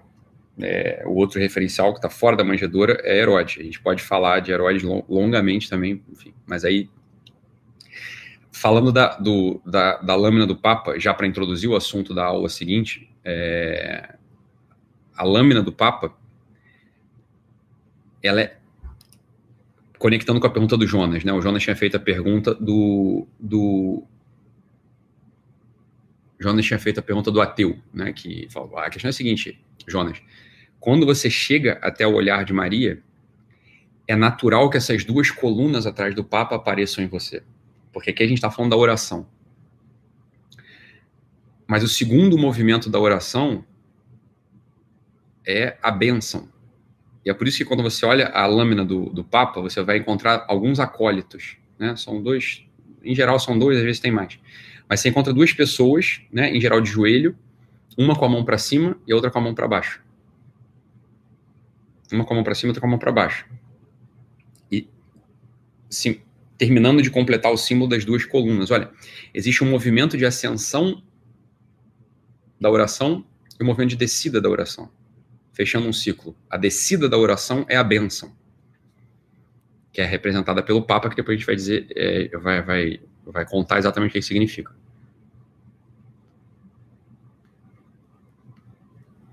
Tá? Então, fechando a coisa. É... A consciência de interação, ela só alcança a sua plenitude quando a gente faz essa escalada. Essa escalada dos olhares né, a escala dos olhares. Então, existe um primeiro olhar, que é o olhar pastoril, um segundo, é, é, o olhar bovino, né, claro, primeiro, depois um olhar pastoril, um olhar dos reis magos, um olhar josefino e um olhar mariano. De falar sobre olhar mariano é pouco ainda, né? O olhar de Maria, ele não é exatamente um, um olhar apenas, é uma vida inteira ali. É uma vida inteira ali. É isso que o amor pede. Então, voltando, quando Ortega fala que o amor não vai acontecer para você, porque ele é muito improvável, é improvável que o amor aconteça, porque é necessário um talento, é disso que ele está falando. É mais do que um olhar de Maria, é um talento vital de Maria. É um talento de dar o próprio sangue, de fazer os sangues serem o mesmo. De fazer os sangues serem o mesmo. Esse, esse tipo de vida, de comunhão de vida, que é o ápice do, o ápice do, do, do, motivo pelo qual os seres humanos foram criados, né? a gente foi criado para ser pessoa. E pessoa é relacionamento. Existe um relacionamento muito periférico e epidérmico e um relacionamento absolutamente profundo, de sangue, um relacionamento de coração a coração. Esse relacionamento de coração a coração, ele só acontece numa busca, numa busca diária de não, de não enquadramento no outro, numa nessa nisso que, nisso que a gente chama de consciência de interação ou né, de consciência de interação é, fechada.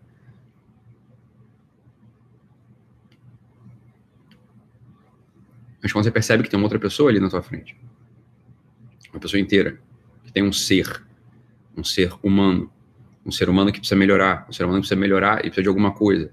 E aí você vai aprofundando no, nesse tipo vital. É claro que a gente vai desenvolver isso é, em outro momento. Aqui era uma a ideia de hoje era explicar a lâmina, né? A lâmina ela não dá uma ela, ela, não dá a terapêutica da coisa, né? Ela não te ensina a ter o olhar mariano. Ela ela tipifica. Ela tipifica o que que é um imperador olha, o que, que a gente está tá fazendo aqui? Estou tá aprof aprofundando na coisa da, estou aprofundando na, na simbólica do imperador, tá? E trouxe esse conceito da consciência de interação, beleza? Algum, tem perguntas aí? Tem um monte de pergunta aqui, né? Façam perguntas a partir de agora que eu vou responder algumas aí. Pode perguntar, pessoal. Dúvidas?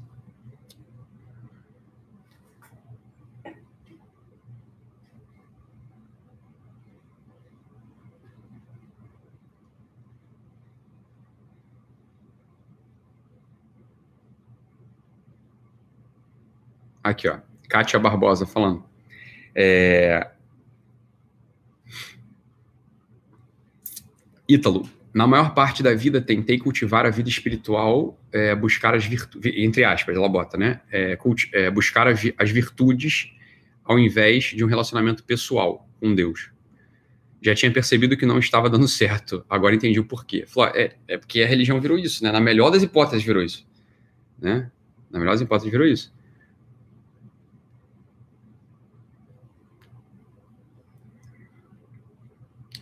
Arthur Olinto pergunta: é, por que o catolicismo seria superior ao protestantismo com relação às consciências de interação? É, olha, é, não é exatamente isso, né? Não é exatamente uma disputa entre catolicismo e protestantismo, mas entre o olhar do que se tornou o protestante hoje. Né? Como a gente falou, o protestante que não tem uma verdadeira devoção a Maria, e a devoção a Maria, ela não é estrangeira à vida do Cristo. Né? Ora, o Cristo amava sua mãe, naturalmente. É... Então aqui não é uma disputa absolutamente entre católico e protestante, mas pelo contrário.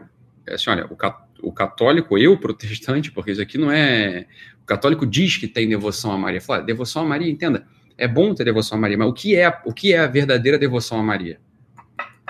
É, o que é a verdadeira devoção a Maria? A verdadeira devoção a Maria é o olhar de Maria para o Cristo. Né? É o olhar de Maria para o Cristo.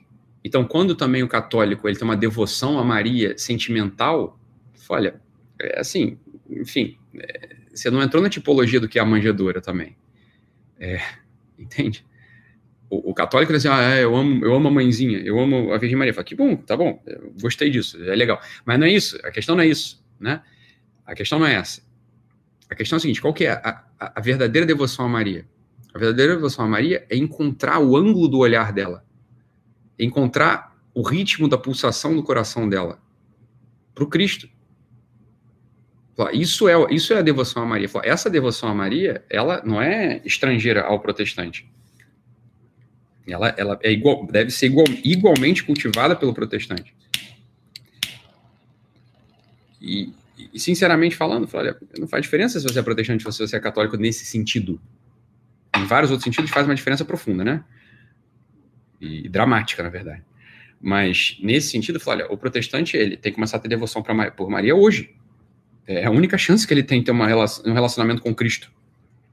Porque, veja, das duas, uma. Ou ele vai querer se relacionar com Cristo a partir do que ele é, e ele não é grande coisa, porque nós não somos grande coisa. Ou ele vai querer se relacionar com Cristo a partir do que o Cristo é. Isso não faz sentido nenhum. Isso não faz sentido nenhum. Isso não tem sentido nenhum. E aí, o, o que os protestantes estão falando aqui, ah, é que eu conheço muito pouca coisa sobre Maria. Mas é claro que você conhece muito pouca coisa sobre Maria. Maria não está na Bíblia. Entendeu? Assim, você só lê Bíblia.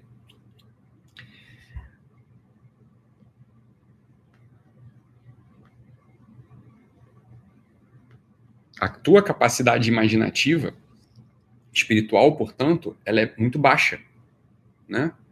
Ela é muito baixa. Ó, você não chega até. Se você só lê a Bíblia, você não chega até isso que a gente falou aqui, ó. O preciosíssimo sangue de Maria corre na cruz. Olha só, a Bíblia não dá conta de te levar até lá. Né? Você vai precisar o quê? Você vai precisar de uma interação pessoal com a história, com o próprio Cristo. Né? É claro, assim, é, é nesse sentido, o protestante, mas o católico também, né? o católico por outros motivos. O católico é mais por é, burrice, ignorância. Né? O, o, protestante é mais por enquadramento doutrinal. Né? É, ambos exercitam um pouco essa imaginação pessoal.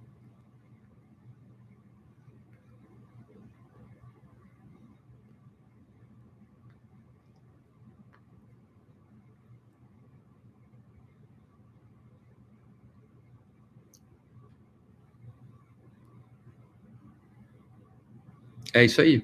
É, Gicleane Araújo pergunta: Ítalo, sem a Virgem Maria é impossível amar, claro. É claro que é. Né? O amor ele vai ser sempre um amor é, diminuído. Né? Sem, sem uma identificação, sem um, um, desejo de identificação com o coração de Maria, é claro que é impossível de amar. Né? Por, todo, por tudo isso que a gente falou aqui na aula. Né?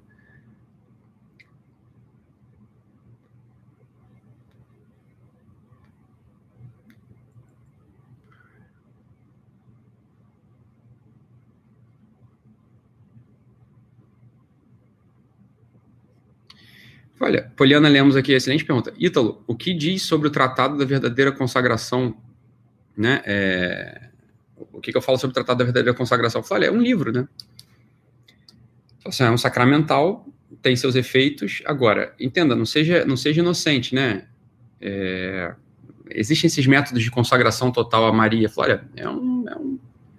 Depende. Assim, é, aquilo não é a varinha do Harry Potter, você tá entendendo? Assim, aquilo não é mágico, não é que você vai fazer a consagração total de São Luís Maria de Montfort, Montfort e vai, vai passar a virar Maria, entendeu? Não é isso que acontece, é um livro, é, é uma, uma prece, né? é uma consagração, no final das contas, que dá um sacramental no final de tudo, mas veja, você não desenvolve esse olhar, aquilo ali vai ter poucos efeitos, a verdade é essa, entende? Aquilo ali assim, é, uma, é uma boa disposição, você tem uma boa disposição, mas não garante nada, obviamente não garante nada, né?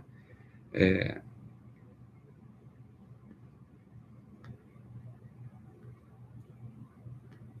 Fernanda Almeida, excelente pergunta. Como orar? Então, Fernanda, é, retoma o fio da aula. Né? Então, existe um olhar que. Existe uma oração, que é essa oração. Entenda o que é, o que é a oração. A oração profunda, a oração profunda é um relacionamento. É um relacionamento. É sentar no banco da praça. Olha, tem uma passagem, inclusive, que está na própria Bíblia, que fala o seguinte: se você não ama o teu irmão que você vê, como é que você vai amar Deus que você não vê? Né? Então, uma boa forma de exercitar a oração é exercitar o relacionamento pessoal. Né? Você vai exercitar o relacionamento pessoal, você vai olhar para as pessoas desse jeito que a gente está falando aqui. Olha, existe um jeito, existe um jeito inconsciente, bastante inconsciente de olhar para as pessoas. Né? Existe uma inconsciência de interação bastante profunda.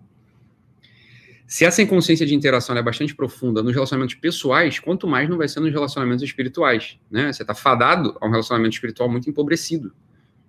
Que você não vê esse tipo de relacionamento. Então, um primeiro um primeiro método do um primeiro método do, da oração é desenvolver um relacionamento pessoal com os outros que estão ao teu redor. Né? E aí você vai ter que ir investigando no teu dia a dia.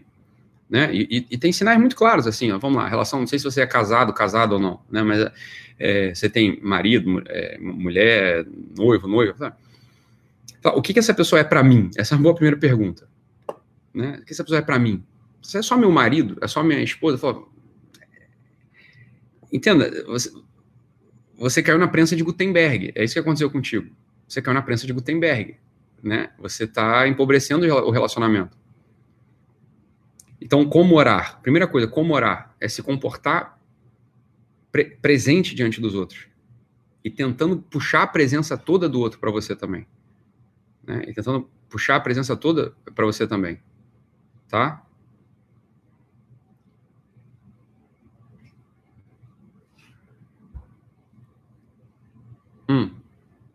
Eduardo Moretti pergunta, Ítalo, é, Doc, né? Doc, é, tu tá utilizando o intuicionismo radical do Olavo nisso? Olha, tem algo do intuicionismo radical do Olavo, do professor Olavo nisso, aí precisaria explicar o que é o intuicionismo radical.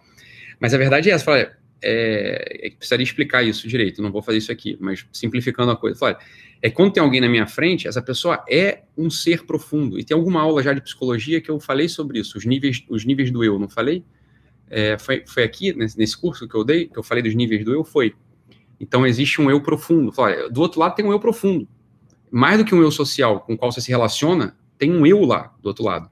É esse eu que você vai, é, você vai puxar, você vai buscar, né? É...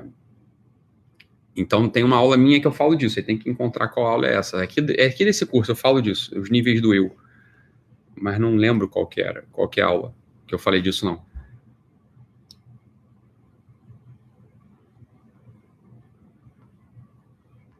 Tá bom? Então, também já deu três horas de aula já, né, pessoal? Vamos, vamos, vamos dormir, né? É... Vamos dormir. Foi na primeira aula, então tá bom. Pessoal, pessoal que anota aí sabe. Valeu, Fábio, Aline, valeu. Foi na primeira aula que eu falei isso. Tá bem. É...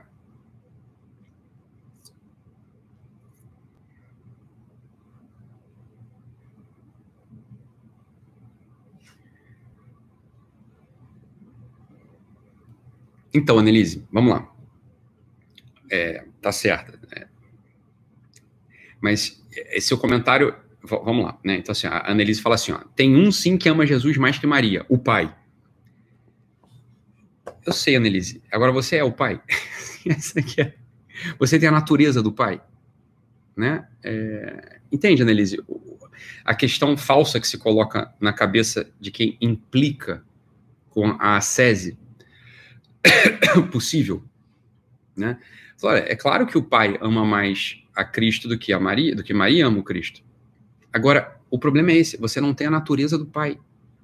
Assim, o olhar do você nunca vai, nunca você vai conseguir ter o, o olhar do pai para o Cristo. Você está entendendo? É simples a coisa. Assim, agora, você pode mergulhar nessa implicância, né? Ou nessa nesse delírio de soberba. Ter o olhar de Maria já é difícil. Ter o olhar do pai é impossível. Por que, que é impossível? Porque você não tem a natureza divina.